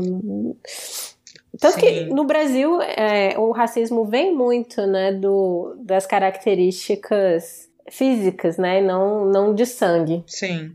É toda Sim. uma questão também. É, eu imagino assim que assim como existe preconceito contra imigrantes hoje, né? um- Uma das formas de você viver esse preconceito e xenofobia e tal era a questão da língua também, né? Era o fato de que a galera falava como um estrangeiro mesmo, assim, né? Então, é, isso tudo era um, era um jeito, né? E a própria Clarice mesmo, em Recife, ela, ela estudou em escola judia, ela aprendeu hebraico na escola, né? Então, é, de fato, tinha, tinha uma vida judia, assim, dentro da casa dela, assim, né? Era uma coisa mesmo. E aí vai todo mundo morar, né? A, a Clarice e a outra irmã vão morar com a Tânia, então, que era mais velha, e o marido, num apartamento pequenininho que ela tinha no Rio de Janeiro. É, e, e é isso, né? Aí ela começa a vida adulta dela, então, né? Pai, pai morto com quase 20 anos, né? É, então ele não chega a efetivamente ver a obra literária dela, né? O que é muito triste. É, e no, no Perto do Coração Selvagem, que é o primeiro romance dela, né? Tem, tem a morte do pai também, da personagem, né? É, e aí, a partir desse momento, ela começa a tentar publicar contos. Ela diz de si mesma, né? Sou tímida e ousada ao mesmo tempo, porque ela chega lá nas, ela chega nas, nos jornais e fala: "Ah, eu tenho um conto aqui pra você. Lê aí, vê se você não quer publicar e tal". Então, ela tem toda uma ousadia, assim, sabe, de se vender, ao mesmo tempo que ela é essa pessoa super discreta, super misteriosa, né? Então, ela tem essa, essa dualidade fascinante dentro dela, né? Quando a jovem, a praticamente adolescente Clarice Lispector descobre que realmente é a literatura, aquele campo de criação humana que mais a atrai, a jovem Clarice tem algum objetivo específico ou apenas escrever sem determinar um tipo de público? Apenas escrever. Você poderia nos dar uma ideia do que era a produção da adolescente Clarice Lispector? Caótica, intensa, inteiramente fora da realidade eh, da vida. Desse período, você se lembra do nome de alguma produção? Bom, eu escrevi um- várias coisas antes de publicar meu primeiro livro. Já escrevia para revistas, contos, jornais. Eu ia com a timidez enorme, mas uma timidez de ousada. Eu era, eu sou tímida e ousada ao mesmo tempo. Eu chegava lá na revista e dizia: Eu tenho um conto, você não quer publicar? Aí eu me lembro que uma vez foi o Raimundo Magalhães Júnior que olhou, leu um pedaço, olhou para mim e disse: Você copiou isso de quem? Eu disse: Ninguém, é meu. Ele disse: Você traduziu? Eu disse: Não. Ele disse: Então eu vou publicar. Era assim, era nessa base. E aí, nesse momento da vida dela, 1940, então, era um período da literatura que a literatura nacional era muito regional, era muito patriótica, né? Isso tudo ainda era o resultado ali dos experimentos da Semana de 22, né? Do modernismo e tal. É, é como se é, os literatos do momento, né? Eles tinham muita fome de, de saber de si mesmos, né? Eles queriam entender o que, que era o Brasil, né? Processar essa experiência, né? De ser brasileiro, de ser colonizado, né? De, de tudo isso que nos formou quem somos, né? E, e aí a Clarice Lispector conhece o Lúcio Cardoso, que era um escritor um pouco mais velho que ela, que era o representante de uma literatura intimista, né, que era uma literatura mais espiritual, até era uma literatura mais poética, mais sobre a vida privada do que efetivamente sobre esse universo externo, né? E ele serve como uma grande referência literária para ela durante a vida dela inteira, né? E também como o primeiro grande amor da Clarice Lispector, né? E isso aqui é uma coisa que me consola profundamente, o fato de que a Clarice Lispector, ela começou a escrever e publicar muito mais intensamente porque ela estava apaixonada né? E, e, e, tipo, querendo ou não, infelizmente, isso também foi o meu processo. Eu já escrevia, mas quando eu vivi um amor. É, assim, né? Eu não vivi esse amor, foi tipo, só uma história horrorosa, brega, super péssima. Mas quando eu, né, experienciei, né, o desejo pelo amor, eu comecei a escrever muito mais, assim, né. E a observação, Luz Cardoso era gay, né, e ele era gay, com, assim, abertamente. Quem nunca? Assim, então, né, quem nunca? Quem nunca passou por essa estrada, né? Quem nunca? E aí a Clarice, né, naquela coisa, né, do, do da falta de a falta de, de educação, né, para pro, pro, pro entendimento, né, de, de outras orientações sexuais, identidades de gênero e por aí vai, né, que do momento, ela realmente achava que ela poderia salvá-lo, né, infelizmente. Ele também tinha umas crenças meio complexas com relação a isso, né, a literatura dele é muito religiosa, ele era católico, né, então ele tinha uma relação muito complexa consigo mesmo, com relação a, ser gay, né, e então ele tinha também uma treta da salvação meio confusa. Então não sei até que ponto também um contaminou o outro ali nessa confusão do que, que era possível. É, nunca nada aconteceu entre eles, né? E aí, quando eu tava me preparando pro podcast, e eu parei nessa parte que falava do Luz Cardoso, né? Eu fiquei assim, meu Deus, eu nunca li nada do Luz Cardoso, e aí resolvi parar tudo para ler o livro mais famoso dele, que é Crônica da Casa Assassinada, e que é um livro de 500 páginas, certo? Sobre incesto em Minas Gerais. Caramba. pois é. Tabus. E aí eu, eu li, tipo, umas 350 páginas e não consegui terminar porque, tipo, meu Deus, é, tipo, é um livro muito violento, assim no sentido de ele te dilacera mesmo, assim, sabe? É muito pesado. É muito pesado o que acontece dentro daquela casa. É um livro que é sobre a decadência dessas famílias ricas que são meio que descendentes das, da monarquia, uhum. sabe? Em Minas Gerais, dessas grandes famílias mineiras. É um livro que tá meio que, tipo assim, expondo essa decadência, né? Mas a partir da, da vida privada mesmo. Então ele é intimista, é extremamente psicológico, é extremamente preocupado com as questões espirituais, né? Que eram exatamente as coisas que interessavam a Clarice. Além disso, Luz Cardoso ele era tipo um escritor que escrevia de forma muito prolixa, é, prolixa não, prolífica, né? Então ele escrevia demais, ele era muito febril, assim, muito intenso, e aí isso serviu como um, um super estímulo para ela, mas ao mesmo tempo, né, em 41, ela experienciou algo que hoje a gente poderia chamar de um burnout. Uhum. Né? Então, somando tudo isso, né? O pai dela morreu, né? Em um ano, o pai dela morreu, ela começou a trabalhar é, como jornalista, ela conseguiu um trabalho como jornalista na Agência Nacional. É, ela começou a publicar os contos dela e tentar publicar cada vez mais os contos dela. Ela se apaixona perdidamente por um homem que não corresponde. E esse homem também serve como um tipo de é, padrão literário de como ser artista para ela, né? Então era muita coisa. Além disso, vê, a faculdade. É, a gente vê muito assim é, histórias de mulheres é, jovens artistas que se apaixonam por pessoas mais velhas quem elas admiram artisticamente, né? Tipo, e aí elas uhum. acabam, tipo, meio que sucumbindo nisso, porque o cara, ele nunca dá a atenção que ela merece. Tipo, ele nunca vai estar tá realmente interessado nela, ele tá ele interessado ali na juventude dela. Não sei se era é, esse o caso, no né? caso dele, nem isso, né? É, nem é, isso. Nem assim, isso. ele Putz, realmente só ainda. queria tê-la como amiga, assim. É. E, e no final das contas, ela eu acho que assim, ela nunca superou plenamente essa rejeição, né? Acho que talvez ela nunca tenha entendido totalmente essa rejeição. Porque anos depois eles continuaram amigos, eles trocaram muitas cartas, né? E anos depois ela já estava casada, ela já tinha filhos.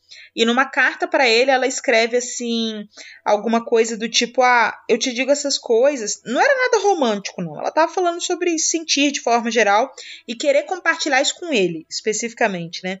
E aí ela fala assim, ah, que ela diz essas coisas para ele porque ela sente, né, esse, esse impulso de querer se comunicar com ele, mas que ela sabe que não é recíproco, que ele não sente a mesma coisa pela, por ela, e aí ela fica com essas palavras dentro dela, é, todas essas palavras não ditas que ela não gosta mais, né? Então você vê assim, paixão, caraca, assim, não peso. compartilhada. É, tipo, sim, uma paixão não compartilhada pro resto da vida, assim. Ela realmente é, não superou, sei lá, eu não sei se é a rejeição ou o amor que ela não superou, assim. Fica difícil saber, assim, o que foi que doeu exatamente, né?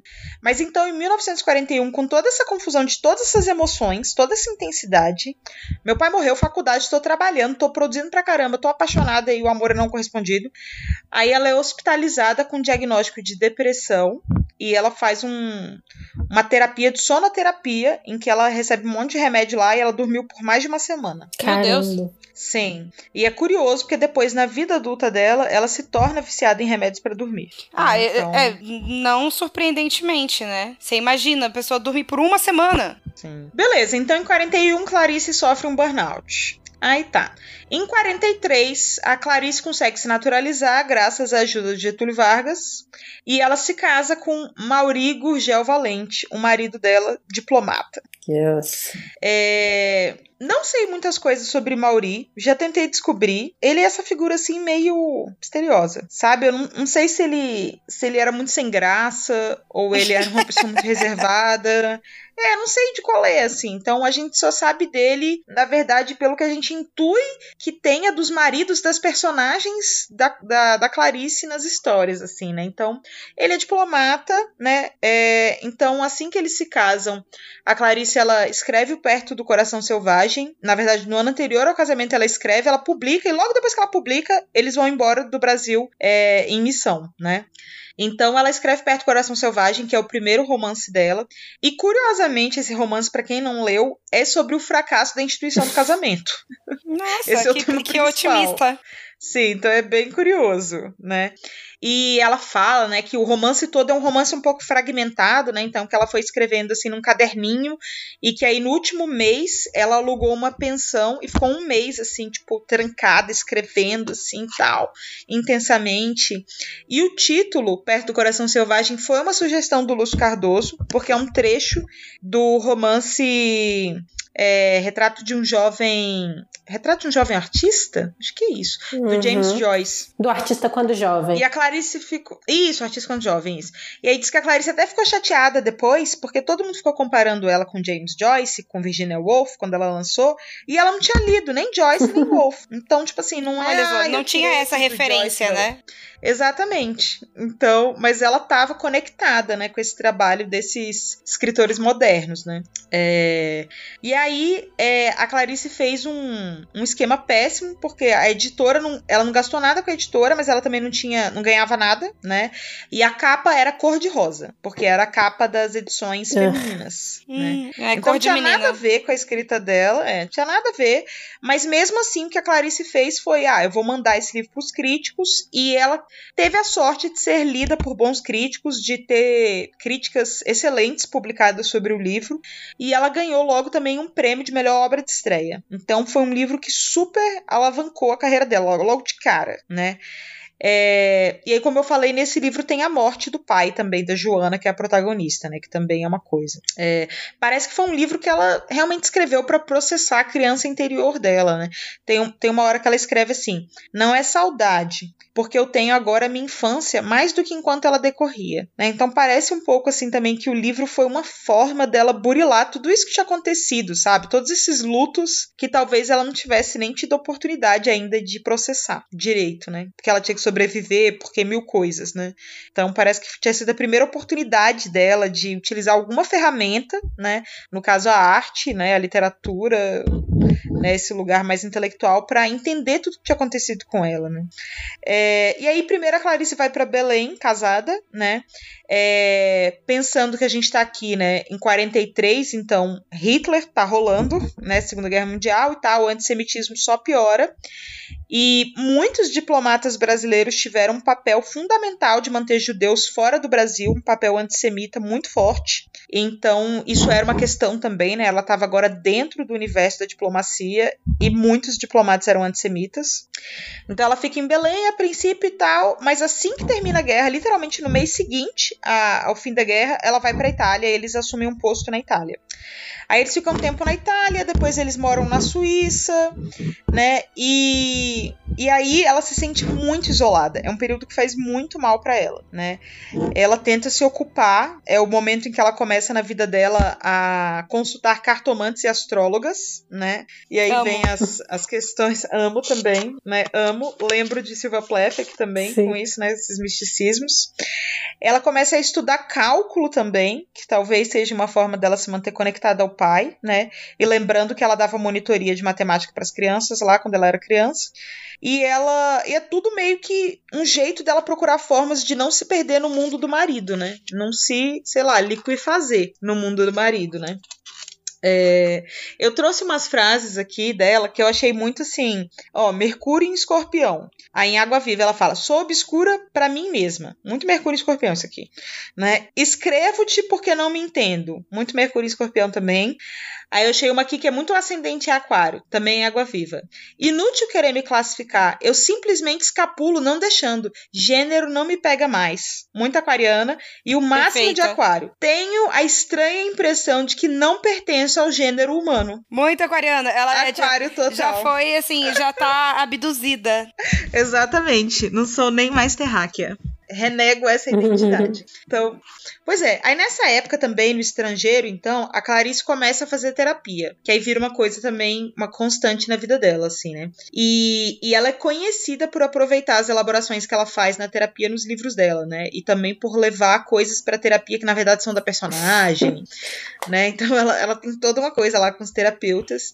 É, é, É, aqui que a gente e- vai colocar o nosso jequiti do Cid. Façam terapia. Nossa, sim, façam terapia, cara. Nossa senhora, façam terapia. Acho que a vida da Clarice teria sido ainda mais difícil se ela não tivesse feito terapia.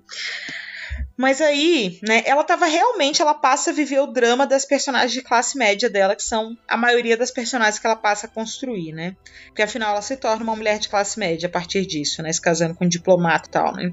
Agora ela tem tempo, tem estabilidade pra escrever, né? Tem um teto todo seu em cima da sua cabeça, mas essa banalidade da vida deixa tudo amorfo, né? Então ela não, ela não consegue. É de novo como a, a, a protagonista Ana lá do Conto Amor, né? Ela tem medo da hora mais perigosa, ela tipo parece que tá sempre nesse tédio estranho, né? É como a GH dela diz, né? É, meus nervos que haviam sido tranquilos ou apenas arrumados, né? Então parece que ela é esse bicho assim, né? Eu peguei uma carta que ela escreveu para a irmã mais velha dela, para Tânia, que eu achei assim muito forte nesse sentido.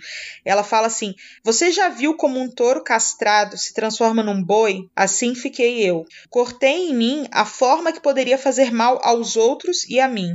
E com isso cortei também a minha força.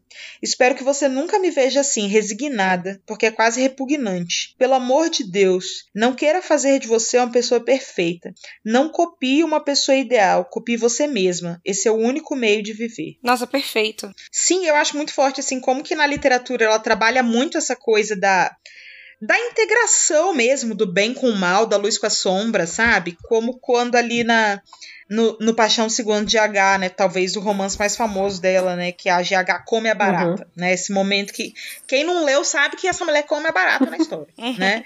E, e aí tem toda uma questão que tá escrita no livro até, né? Que, tipo, a barata, ela é considerada um animal impuro, né? E pros judeus, você comer um animal impuro é, é o risco de, de, tipo, da morte no sentido de não acessar o paraíso, né? É tipo como se e Eva de novo, né? E então ela comer a barata, ela assumir essa inteireza do bem e do mal dentro dela, sabe? E aí desse jeito ela recupera o poder pessoal dela. Ela se torna ela mesma, Caramba. sabe? Em vez de uma garota boazinha, né? Então assim, eu acho muito forte como ela diz assim que, cara, eu como esposa de diplomata me tornei isso, um bicho domesticado assim, sabe? Tipo, dá para ver assim o quanto isso assim foi um ataque à alma dela assim, sabe? A originalidade dela, a espontaneidade dela assim, né? Então fez muito mal para ela os anos que ela passou no exterior, né? E durante esses anos todos também ela foi escrevendo sobre o Brasil, né? É... Aí ela escreve o último capítulo do segundo livro dela e aí já vai pro hospital ter o primeiro filho dela, o Pedro, em 1948. E aí, em 1953, nasce o Paulo, já nos Estados Unidos. Então, eles já tinham mudado de novo de base. É... Aí a Clarice estava sentindo muita falta do Brasil. Agora ela era uma, uma jovem mãe também. Ela tomava cada vez mais sedativos para dormir, né? E, e ela, é, uma amiga da época, até chegou a dizer assim que a, nunca viu uma, uma mulher sofrer tanto quanto a Clarice Lispector, né? É, conta essa história de que a Clarice insistiu muito para saírem todos os amigos para ver Cidadão Kane. Queria ver Cidadão Kane do Orson Welles a todo custo. Aí o pessoal finalmente cedeu, foi e ela dormiu o Oh, filme meu inteiro. Deus. Sedada, assim. Então, assim, ela tava muito mal, muito mal mesmo, né? Ela, ela conta uma história também, né? Que ela chamou uma amiga pra ir na casa dela, tava desesperada. A amiga chegou lá, super preocupada. E aí, o que a Clarice queria era ouvir esse disco que ela tinha comprado, que era uma trilha sonora pra peças de terror, peças de teatro de terror. Então, assim, ela foi, é, ela foi se tornando essa figura, essa figura meio que, meio que frágil e exótica que ela consolidou assim, mais pro final da vida dela, assim, sabe? E essa coisa de ser mãe e escritora, obviamente, né, foi um grande desafio. É, ela conta bastante e essa é a capa lá da, da biografia do Benjamin Moser, né? Essa foto dela sentada no sofá com a máquina de escrever no colo, né? Então essa era uma postura muito comum para ela, né? Ela falava que ela não queria que os filhos sentissem que ela não tinha tempo para eles, né? Então ela não se isolava para escrever, ela sentava no meio da sala e enquanto eles brincavam, gritavam, falavam com ela, sei lá o que, ela ali ia tentando escrever, né? E eu acho muito curioso que foi durante esse período em que, em que ela era uma jovem mãe e tudo mais, que ela escreveu muitos dos contos e crônicas dela, né? Ou seja, parece que o formato mais longo se tornou mais dificultoso, né? Considerando Uhum. que ela estava sendo interrompida pelos filhos o tempo inteiro, né? Um teto todo É, seu, mas isso- dividido com as É, crianças aqui. exatamente. E isso porque ela tinha ajuda, né? Com Sim. certeza. Ela tinha, tinha empregada, tinha babá, essas coisas. Né? Então, ela não tava nem assim sozinha, né? Mãe solteira sozinha, tendo que lidar Mãe com solo. tudo, né? É. Era mãe solo, é, exatamente. Tipo, ela tinha, tinha marido, tinha empregada, tinha um monte de coisa. Então, e mesmo assim, foi super difícil, né? É, e aí o Ela tem Pedro, né? o só esses dois, o Pedro e o Paulo. E aí o Pedro fala que ele é, que ele lembra de dizer pra ela, né? Não quero que você escreva. Você é uma mãe. Tipo, você tem que ser uma mãe. É. E aí o Paulo ordenou que ela escrevesse livros infantis, que era um absurdo que ela só escrevia pra adultos. E aí foi exatamente aí que ela começou a escrever os livros infantis que ela fez mesmo, foi porque foi por ordem do filho dela. Como é que você explique- eh, explica a Clarice Lispector voltada para a literatura infantil? Eu não sei, começou com meu filho. Com meu filho. Quando ele tinha seis anos de idade. Seis, não, cinco. Me ordenando que eu escrevesse uma história para ele. Eu escrevi. Depois guardei e nunca mais liguei. Até que me pediram um livro infantil e eu disse que eu não tinha. Esque- inteiramente esquecida daquilo. Era tão pouco literatura para mim, eu não, não queria usar isso para publicar nada. Era para o meu filho. Mas aí lembrei, bom, tenho sim. Então foi publicado. Eu tenho três livros de literatura infantil e estou fazendo o quarto agora. É mais difícil você se comunicar com o adulto ou com a criança? Quando eu me comunico com criança, é fácil, porque eu sou muito maternal.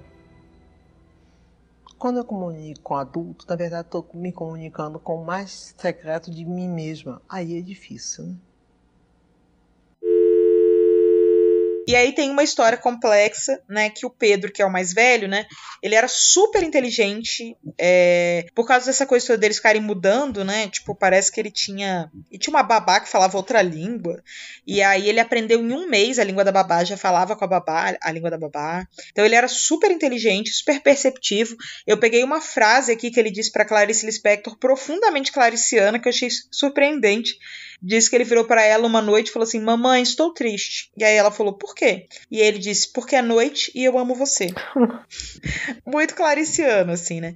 E aí essa, essa super inteligência que ele tinha, né? É, infelizmente era o sinal de uma coisa mais grave. É o que às vezes é comum nesse diagnóstico de pessoas esquizofrênicas, Hum. né? Então, depois de um determinado tempo, ele começa a dizer que ele ouve música e vozes na cabeça. E ele vai desenvolvendo outros comportamentos também. E aí, de fato, depois ele é diagnosticado com esquizofrenia mesmo.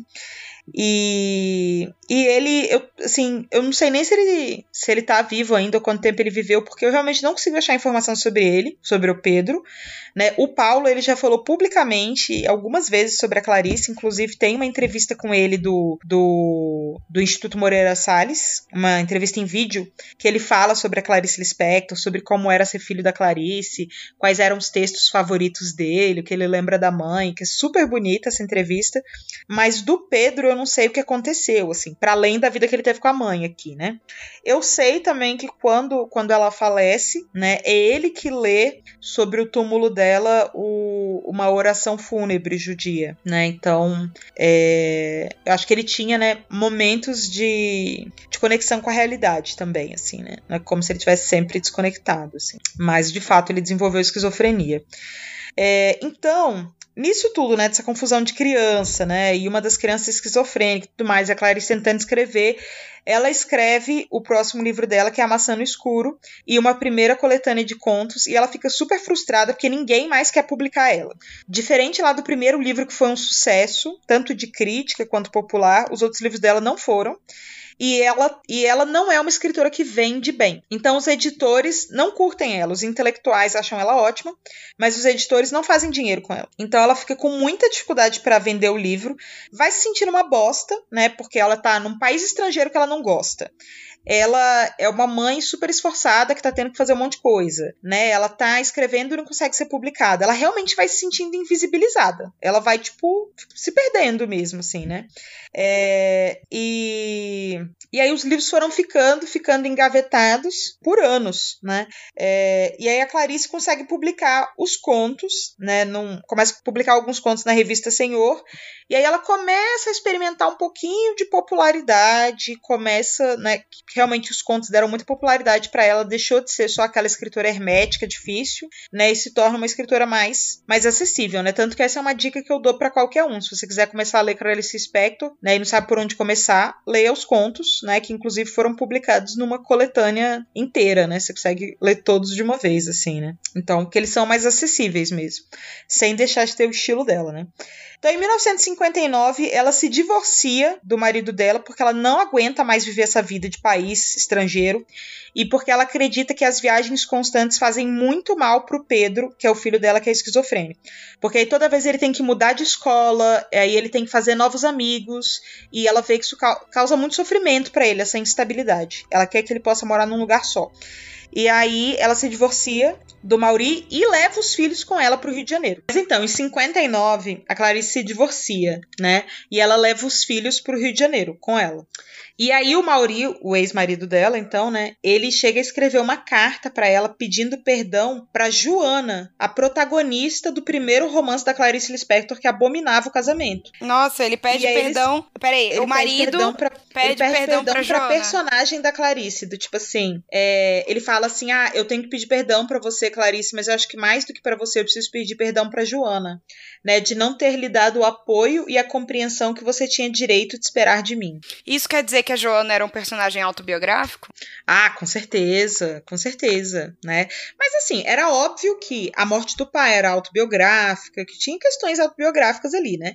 Mas até que ponto dava para você saber que, sei lá, que a Clarice era uma pessoa descrente na instituição do casamento, né? Ou que o casamento ia terminar porque a personagem dela tem, tem questionamentos, né, com relação à instituição, né? Sendo que nem todo casamento precisa ser, né, igual à instituição, né? Sei lá, existem vários formatos Sim. aí, né? Então, Mas eu acho tão curioso É. o fato de, de ela ser essa pessoa extremamente questionadora, assim, e com muitas questões muito profundas, assim, sobre espiritualidade e, e, e, e convenções sociais, etc. E ela escrevia também em colunas femininas, né? Sim. Sim, ela começa nesse período que os filhos são pequenos mesmo, assim, né? Pra conseguir começar a ter uma ideia mais forte de dinheiro pessoal mesmo, assim, né? Ela, principalmente depois que ela se separa, é quando ela começa a ficar obcecada e dizer pra todo mundo que ela é pobre. Que ela é pobre, que ela tá em perigo, que ela não tem dinheiro pras coisas dela, que ela não ganha dinheiro suficiente, que ela tem que trabalhar mais, que tá muito difícil, que o autor brasileiro sofre demais né? E aí eu não sei também, né, se é um pouco um reflexo de todos os perrengues que ela tinha passado na vida, né? Que querendo ou não, durante o período que ela estava casada, ela tinha uma segurança que ela nunca tinha vivido na vida, né? Uma segurança financeira, né? E aí, de repente, ela não tinha mais a segurança financeira que ela tinha, né? Então, não sei se é um, era um trauma nesse sentido, assim, né? Então ela começa a ficar obcecada com a pobreza, começa a trabalhar muito, né? Ela conhece muito da galera, né? Do, dos poetas, escritores da época, né? Tipo, é, Vinícius Moraes, Drummond, tudo. A galera toda ela conhecia e tal. Mas ela não tem tempo nenhum pra vida boêmia, né? Afinal, ela tem Mãe dois filhos dois pequenos. filhos. É, exatamente. E ela tem que trabalhar e tal. Então não estamos aí pra isso. Aí a coletânea Laços de Família sai, é um super sucesso em 1960, né? E é a primeira vez na vida dela que ela tem uma segunda edição, né? Que ela tem uma publicação de segunda edição, de tão popular que foi, assim, né? É, então, em 61, ela acaba conseguindo lançar Maçã no Escuro, que era aquele romance que ela tinha escrito ali, né, há muitos anos atrás, que ficou 12 anos engavetado até ela conseguir lançar. Né? Que dor, né? Eu fico pensando assim, nossa, esse romance é. Ele, ele condensa toda a espera de, de ser ela mesma, né? Que ela viveu durante esse período estrangeiro da vida É, dela. assim, isso né? sim é Como um parto de elefante, né? Tipo, 30 Sim. partos de elefante. Esse aí, esse tá sinistro. Não espero isso nem para o meu pior inimigo Não. Muito triste. E aí também, além de ter demorado 12 anos, foi considerado o livro mais caro lançado no Brasil até o Caramba. momento. Tipo, o livro em si, o exemplar custava muito caro. E ela morria de vergonha disso. Nossa, ela tinha uma vergonha do livro, tipo, que coisa bizarra isso. Tá caro, não teve revisão, a revisão foi mal feita. Tipo, ela ficou muito triste. Mas o livro ganhou um prêmio, ele foi super bem recebido pela crítica, né? Então, meio que ela conseguiu um respiro de novo, né, dentro do universo intelectual brasileiro, que ela estava desconectada por tanto tempo fora do Brasil também. E aí ela vai receber esse, esse prêmio justo do presidente da época, o Jânio Quadros, né? E aí ela vai lá, encontra com o Jânio Quadros e aí conta a história, né, de que ele chamou ela para um quarto lá específico para fazer alguma coisa, sei lá o quê, e que ele tentou atacar ela e que ela chegou a sair com o vestido rasgado. Nossa, Caramba. que absurdo. Sim, horrível. Super horrível, né? Ser uma mulher, né? Ser uma mulher, tentar viver, tentar estar viva, né? E, e aí o Maurício casa de novo, se casa com uma mulher muito mais nova do que ele, e mais nova que a Clarice também, né? E a Clarice, apesar de ficar feliz que o marido, que o ex-marido, né, não tá sozinho mais e tal, tipo, ele não era uma pessoa ruim, eles não tinham tido um, é, um término ruim, né? Ela que tinha escolhido pelo término e tudo mais, ela não tinha razões para odiá-lo, né? Mas querendo ou não, ela fica mal com isso, assim. Tipo, ela não lida bem com isso.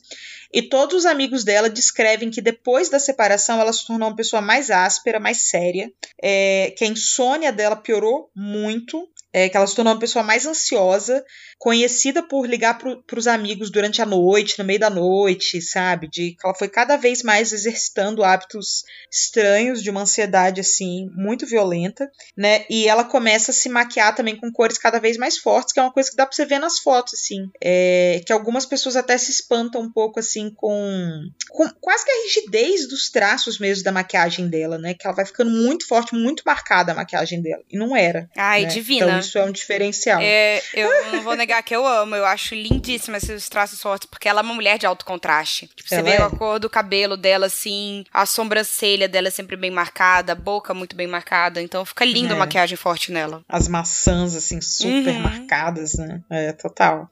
É, em 1962, é, ela tem meio que sua última atuação enquanto mulher amante, enquanto uma mulher que tem uma vida romântica sexual, é, porque ela se envolve com o poeta Paulo Mendes Campos, brasileiro. Só que ele era um homem casado. E no final das contas, meio que o caso deles dura no período desse ano mesmo. Ele acaba escolhendo a esposa dele e eles rompem, Hum. né? E no final desse mesmo ano que acontece essa confusão toda aí com o Paulo Mendes Campos, o Lúcio Cardoso morre, né? Então, o Lúcio Cardoso, grande grande paixão da vida dela, falece também nesse mesmo ano, que é 62, né? É, e aí uma coisa que eu achei curiosa é que o, o Paulo, o filho dela, nessa entrevista do, do Instituto Moreira Salles que eu falei, ele dizia que, a, que ela adorava cinema, né? Então isso fica evidente lá naquela história lá do Cidadão Kane também, né? E que ela dizia pra ele que ela queria que o Antonioni filmasse um filme dela, Caramba. né? É, eu acho isso muito curioso, assim, né? Que mesmo Clarice Lispector, tendo sido Clarice Lispector, né? Tendo sido uma escritora super reconhecida e celebrada e tudo mais, né? Mesmo os grandes não conseguem todos os sonhos, né? Que desejam pra si mesmos, Sim. né? Ela não foi filmada pelo Antonioni. É, em 63, ela escreve num jorro o A Paixão Segundo GH, que é, é considerado por muitos críticos a obra-prima dela mesmo, assim, o romance mais importante é, dela, da, de parte da literatura brasileira também e tal, é, em que ela come a, a barata, né? E ela Sim. finalmente se integra na força, né? Na força do bem e do mal, né?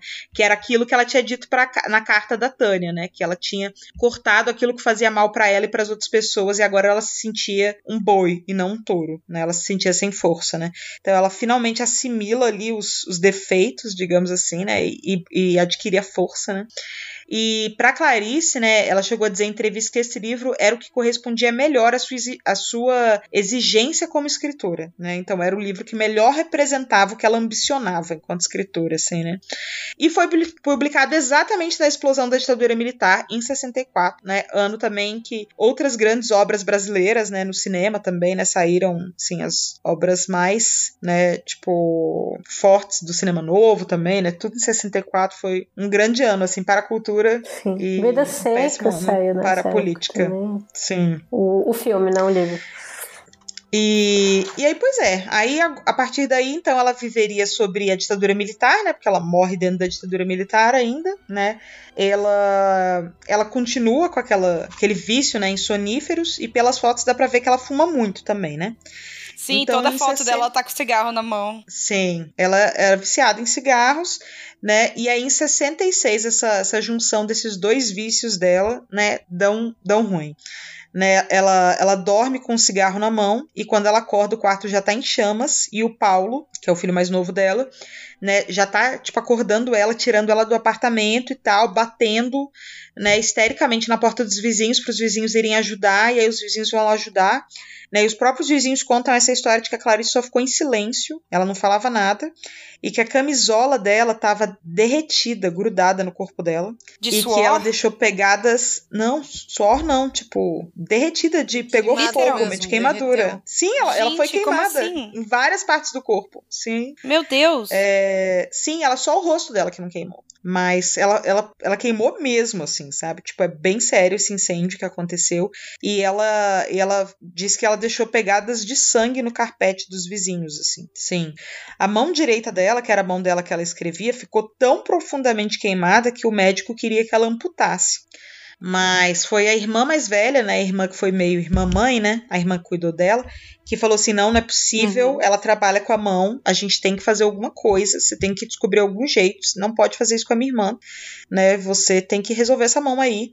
E aí a Clarice realmente fica três meses no hospital, faz várias cirurgias, tratamentos, um monte de coisa, e aí de fato ela consegue salvar a mão dela, né? E. Mas é, eu peguei até de uma. Tem um livro de entrevistas que a Clarice Lispector faz numa época que ela é jornalista, e ela entrevista várias pessoas. E aí uma vez ela entrevistou o Vinícius de Moraes. E aí no meio da entrevista o Vinícius de Moraes do nada vira para ela e fala assim, né? Eu tenho tanta ternura pela sua mão queimada. E a, e a Clarice escreve que ela pensou, né? Emocionei-me e entendi que esse homem envolve uma mulher de carinho, né? E aí depois ela, tipo, fala sobre a, como ele conquistou tantas mulheres, né? Como ele ama o amor. E Apesar de ele ser horroroso. Ai, não sei, eu, eu não gostei muito Sim. dessa, dessa fala que ele teve sobre a mão dela. Fiquei um pouco incomodada, sei lá. Eu não achei, tipo, é, nada meio galanteador, assim. Não sei porquê. Eu fiquei Tem surpresa. todo o contexto. né? É, sim, eles Tipo são assim, amigos, né? Eles se conhecem, né? Tem todo todo um lance, assim, É. né? Mas eu fiquei surpresa dela não ter ficado chateada, porque ela ficou muito obcecada com esse lance das queimaduras, ela, tipo, ficava apavorada das pessoas ficarem olhando, ela ficou muito mais, assim, restrita dentro de casa depois que ela sofreu esse acidente, ela não gostava de sair, ela não recebia mais tantas pessoas, ela ficou muito constrangida mesmo, assim, ela se sentiu muito... Ela fala que ela tinha vergonha de sair na rua porque ela achava que não era justo com os outros, assim. É, então ela ficou, ela ficou muito mal, assim, com relação à aparência física dela, né? Então me surpreende que ela tenha conseguido levar isso que o Vinícius falou, assim, é como, como uma coisa de ternura mesmo, assim. Tipo, ela realmente acreditou nele. É porque ela. É, é soou genuíno pra ela, não é à toa que ela ficou toda. É. Ela realmente confiou, assim, que, que ele tava falando com carinho aquilo, né? E ela não se sentiu humilhada, né? Como, em geral, ela se sentia, Eu, infelizmente. é, Sim, achei bonito. eu acho que tem a ver também como. É, é exatamente isso que você tinha falado antes, Paty, de ele ter sido um grande conquistador, né? E eu acho que. A maioria dos grandes conquistadores. Não, não, não. Eu, eu acho que a gente às vezes tem uma, uma ideia meio assim, ele tem, é, tem que ser muito misógino, muito machista, mas eu acho que é, os grandes conquistadores de fato, para conseguir envolver as mulheres, às vezes, na verdade, tem que ser. tem que ter uma. Um- um- uma certa é, sensibilidade, assim. É. Sensibilidade. Uhum, interessante. Olha só, ele seduziu É. até Clarice Lispector, então. Por meio da mão queimada dela. Isso que é técnica. o resto é resto. O resto é resto. Não é pra qualquer um. Incrível, faz sentido. Ai, ai, pois é. E aí o Paulo, o filho dela, né, o filho mais novo, é, fala até que ela vivia é, um desencanto não admitido pela perda da beleza da juventude. Né? E eu acho curioso isso, porque os personagens dela, é, ela tem muitos personagens femininos que não se importam pra, com a beleza, a beleza não é uma questão mesmo, né? É, e ela tem alguns personagens idosos em que isso também não é uma questão, mesmo assim, que personagens idosos que têm uma autonomia com relação ao próprio corpo, assim, super encantadora. E você vê que por dentro ela tava, né, vivendo um monte de questionamentos, assim, né, de inseguranças, assim, né, talvez de um universo mais banal do que o que ela gostaria de escrever Sim. sobre, né? É, e aí dentro dela estava acontecendo tudo isso. Aí, politicamente, em 68, ela participa da passeata dos 100 mil no Rio, é, que é bem curioso, considerando tudo que está acontecendo nesse momento no, no nosso país e no mundo, né? Que foi uma passeata que vários artistas participaram também, é, que foi uma questão de tinham uns alunos protestando numa faculdade por, é, não sei se era melhoria da comida da cantina, ou diminuir os preços da cantina, alguma coisa assim. E aí um policial, é, um policial matou um aluno que não estava nem envolvido no protesto. Foi isso. Ai. Então, é- era uma situação sobre violência policial e tal, era sobre isso. O, e ela participou desse protesto, que foi bastante surpreendente, porque, de forma geral, ela não, ela não tomava frente de forma explícita nesse tipo de questão, né?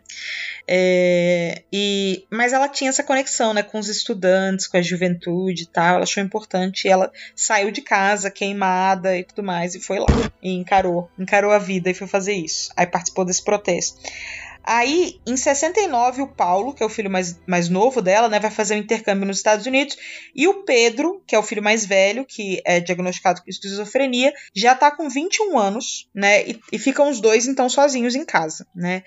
É, ela fala que ele vai desenvolvendo uma série de manias, ele começa a ficar com medo de ir no cinema, é, ele tem uma série de medos associados a sair de casa, e que às vezes as pessoas viam ele literalmente andando em volta dela, falando mãe, mãe, mãe, mãe, mãe, mãe, mãe, mãe, mãe, mãe, mãe, mãe, mãe, sem parar, com 21 anos.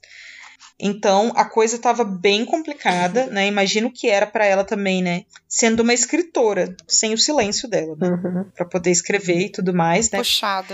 bem puxado, né? Aí, além disso, né, o, o Geisel, na época, né, é, resolveu demitir do jornal todos os profissionais que fossem engajados politicamente, né, e os judeus. Nossa. Então, a Clarice seja- Lispector, ela perde o emprego, que era o fixo dela ali, né, que era no jornal, em 74. É, e aí, antes disso, né, em 73, o psicanalista dela, que ela já frequentava há seis anos, e ia em consultas de quatro a cinco vezes Nossa na semana. Ela fazia consulta com ele há seis anos.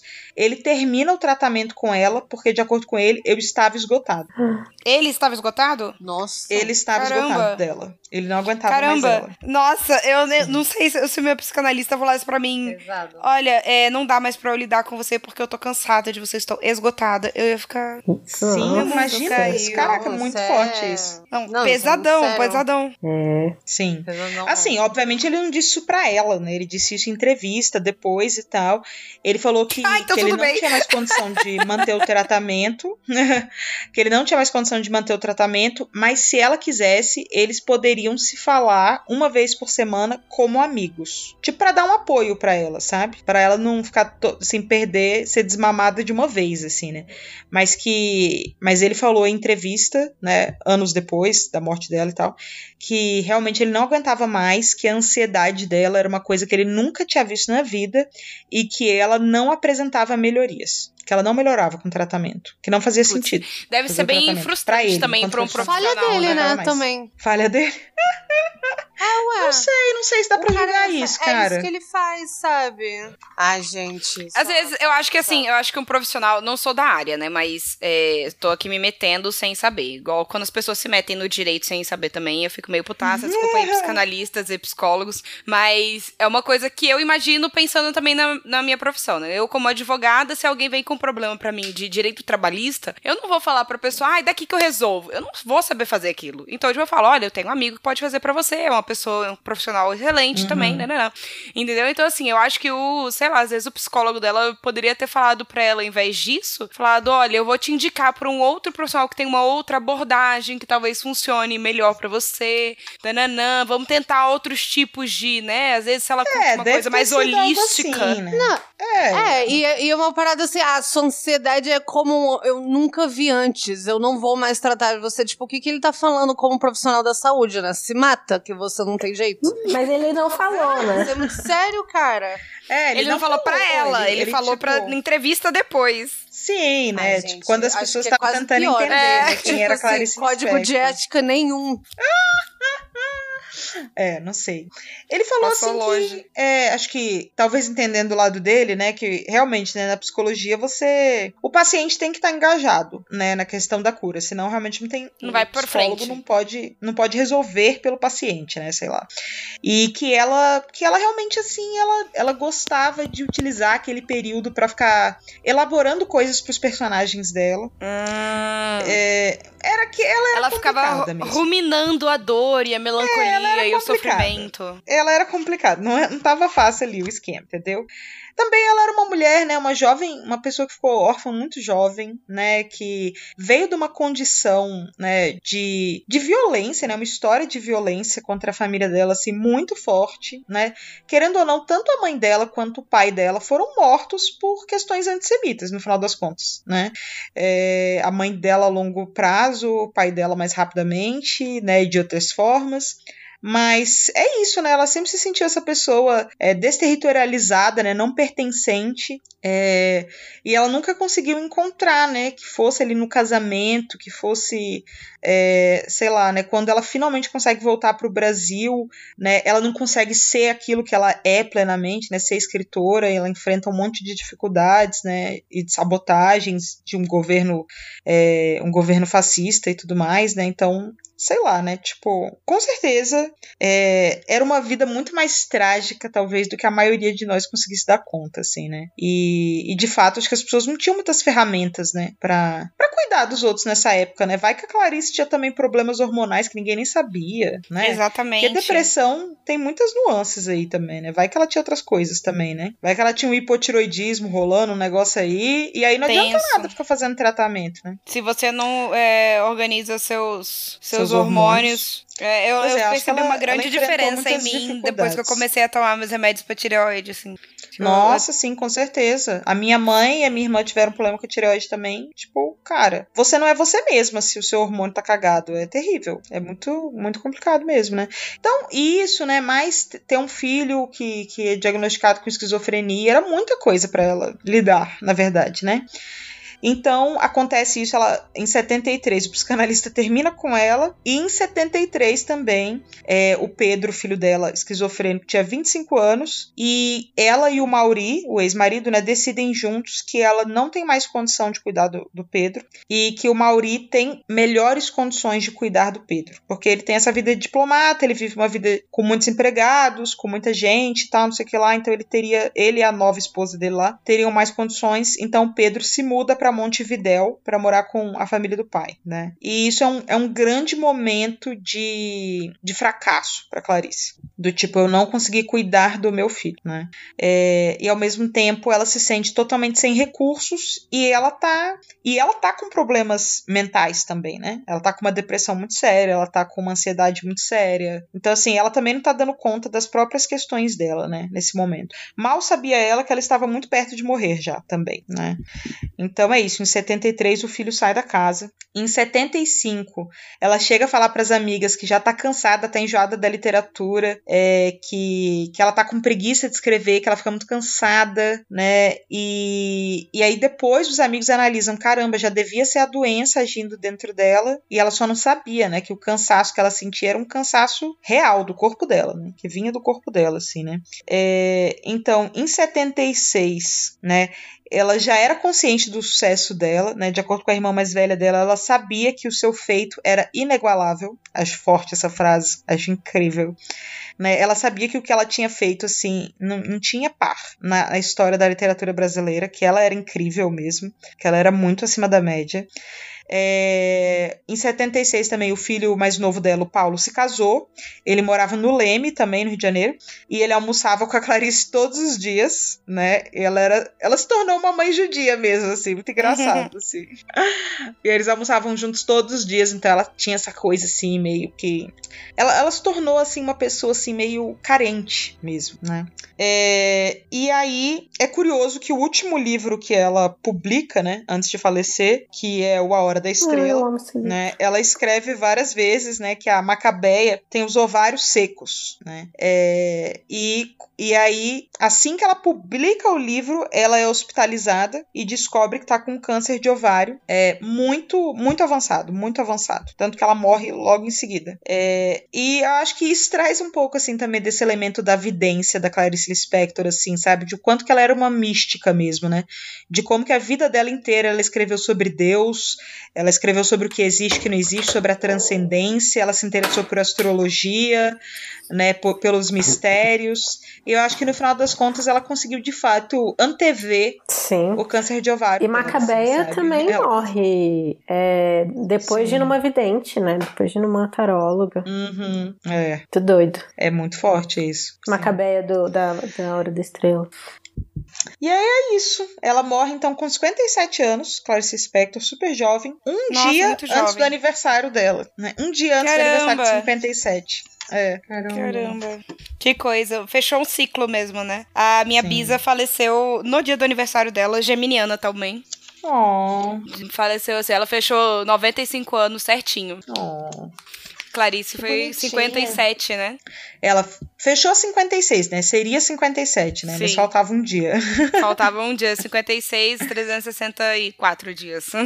É. Ai, eu adorei a história da Clarice, eu não sabia nada sobre ela. Achei incrível, eu não sabia nada. Eu morava num prédio chamado Ai, Clarice. Lispector. É mesmo? Caramba, e eu não tinha massa. noção da história dela. É. E eu amei. Achei incrível. Ela tem uma vida muito. Muito diferente, né? Tipo, muito é, altos e baixos, assim, eu percebi. Tipo, E muito Uhum. instável emocionalmente, né? Provavelmente psicologicamente também. Uhum. Sim. Gostei demais. Eu adorei. Tem algo pra acrescentar, Ai, Bia? Bia tá silenciosa Ela tá hoje, eu tô achando estranho. Os, ou- Não, é porque eu não tenho. os ouvintes vão achar estranho você não tá pistolando, Bia. Só porque Mas ela pistolou um pouco pistolagens hoje. essa semana. Mas é porque eu não tenho com o que pistolar. Se tivesse, eu pistolava. É. Pistolei um pouquinho em cima do, do, psico, do psicanalista. Verdade, é verdade. O psicanalista levou. Ficou puta. Ele eh, levou. Não, mas é porque eu não tenho nada a acrescentar, assim. Eu realmente. Pra mim foi tudo muita novidade. Eu não, não tenho. Tinha, não tinha conhecimento algum da história dela. E é muito novo, bem diferente do que eu achei, porém eu não sei o que eu tava, tava achando esperando. também. Eu não, não, não sei o que eu tava esperando Uhum. é, ouvir hoje. Então, assim, eu achei muito interessante. Tipo, sei lá, cara. Acho, Paty, assim, é incrível toda vez que você vem aqui, porque realmente você conta. Porque não é só contar uma história, né? Tem toda a análise por trás do porquê que ela fez as coisas ou deixou de fazer. Sim, assim, entrelaçando a bem vida com a preparada. obra e, e a sua A obra, obra. também, porque ela é uma grande influência pra, pra sua Uhum. escrita. É muito rico. Sim, foi muito legal. Sim, é só um privilégio estar aqui mesmo. Tô só Ah. curtindo. Oh, meu Deus. Ai, gente, obrigada. Ó. Tô aqui só sorrindo aqui. Só, só o que posso dizer. Então vamos pra, pra gravação, porque o Rafa me. Pra seleção. É, desculpa, pra seleção, porque o Rafa já me Sim. brigou comigo previamente, dizendo que não era pra esse episódio passar de duas horas e que era pra ser um episódio único. Eu nem sei Ah, quanto que tá sim, aqui. uma hora Ai, tá 55. quase. Sim, nossa, tá eu tô quase. muito orgulhosa que eu, que eu fui mais sintética dessa vez, assim. Arrasou. De verdade, assim. Ah, tá ótimo. Eu tô Não, começando a pegar a vibe do programa de vocês. Aê! então vamos pra Então, seleção. bora. Então vamos.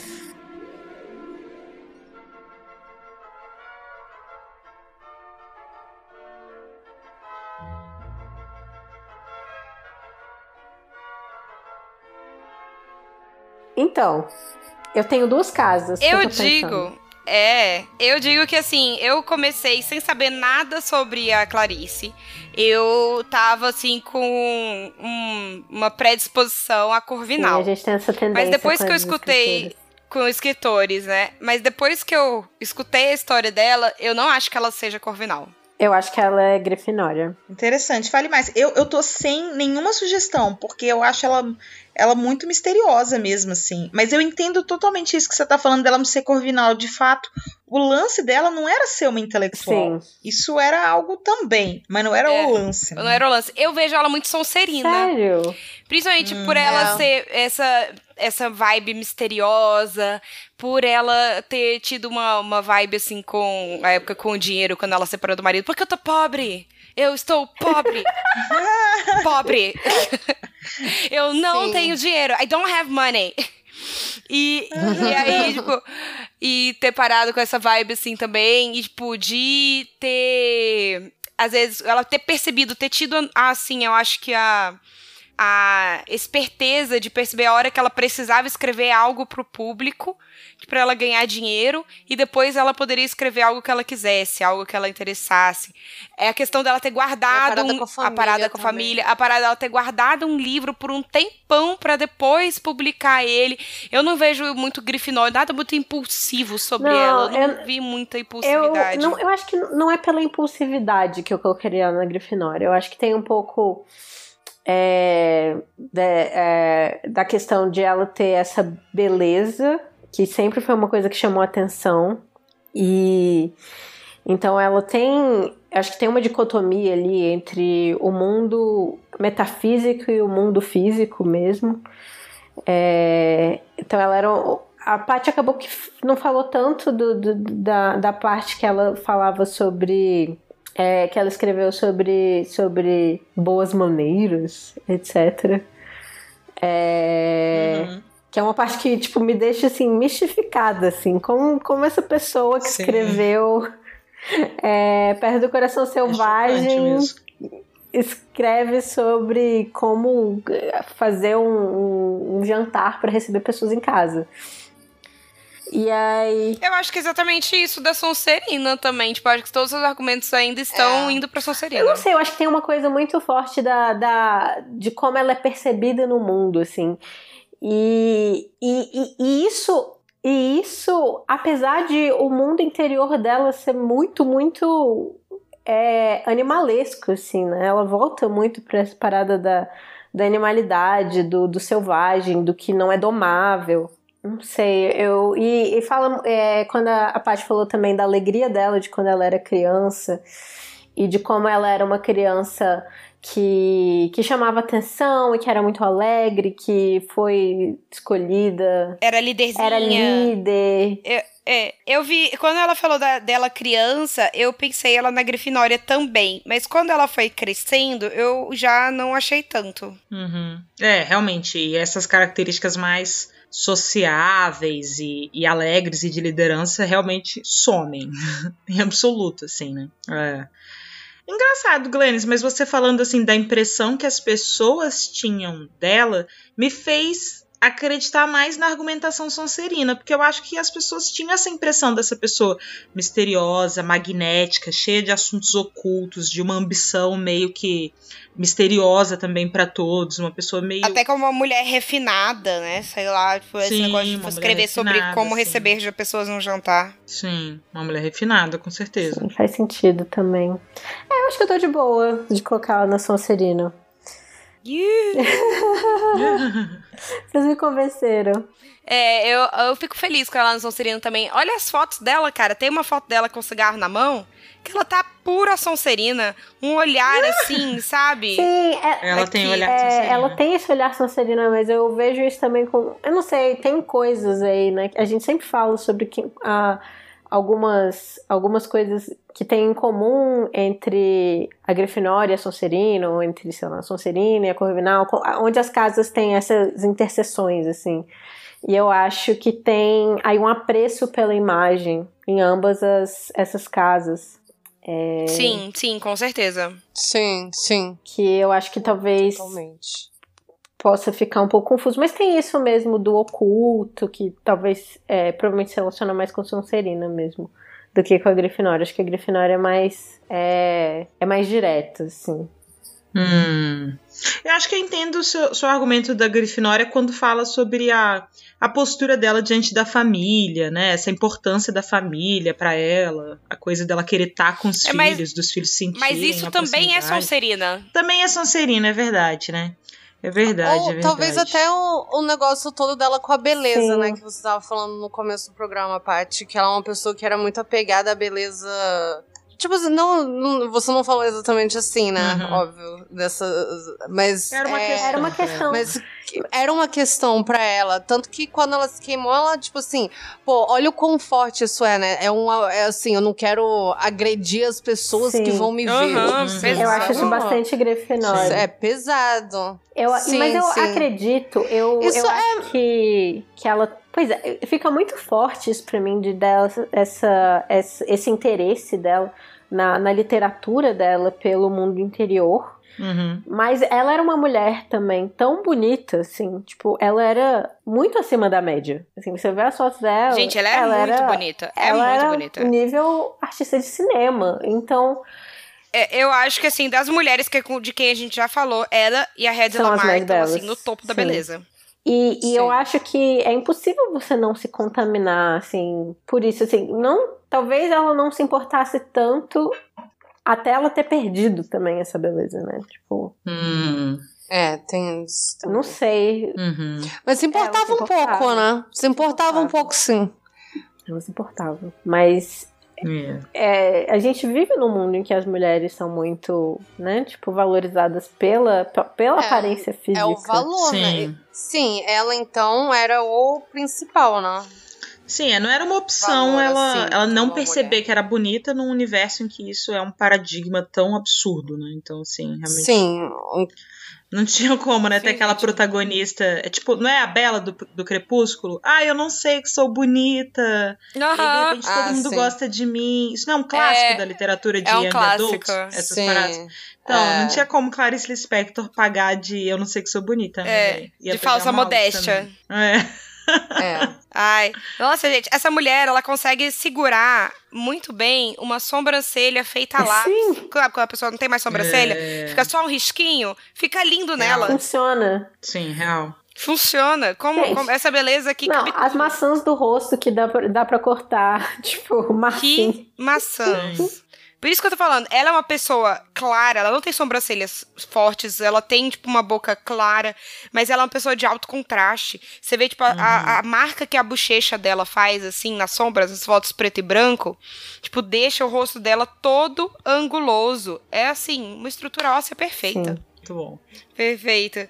Gente, Paty, é, de novo, muito obrigada por ter vindo. Sua presença é sempre muito, muito bem-vinda. Adoramos você aqui, principalmente quando você está contando histórias. Você é uma ótima contadora de histórias. Demais. E demais. tenho certeza que esse episódio vai ser muito especial.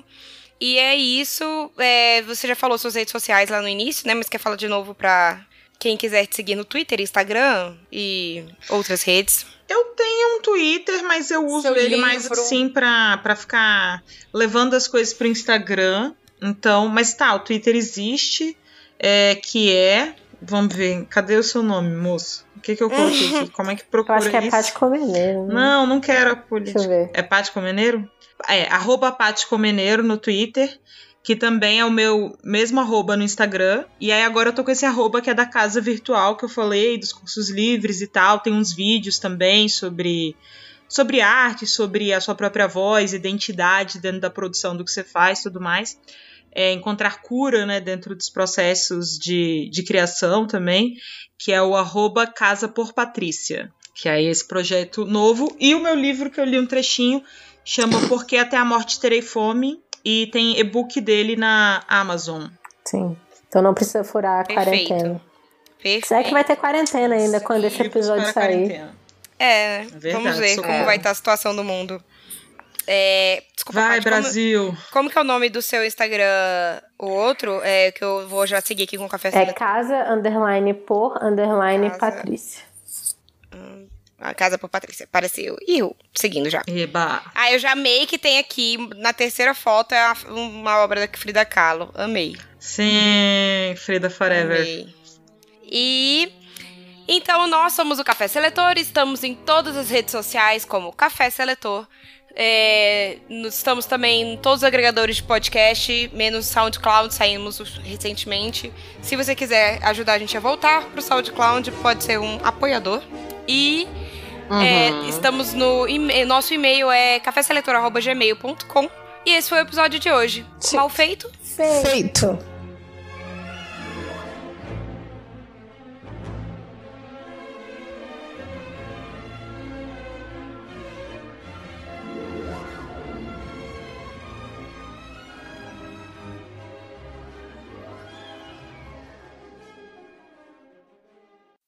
Façam terapia.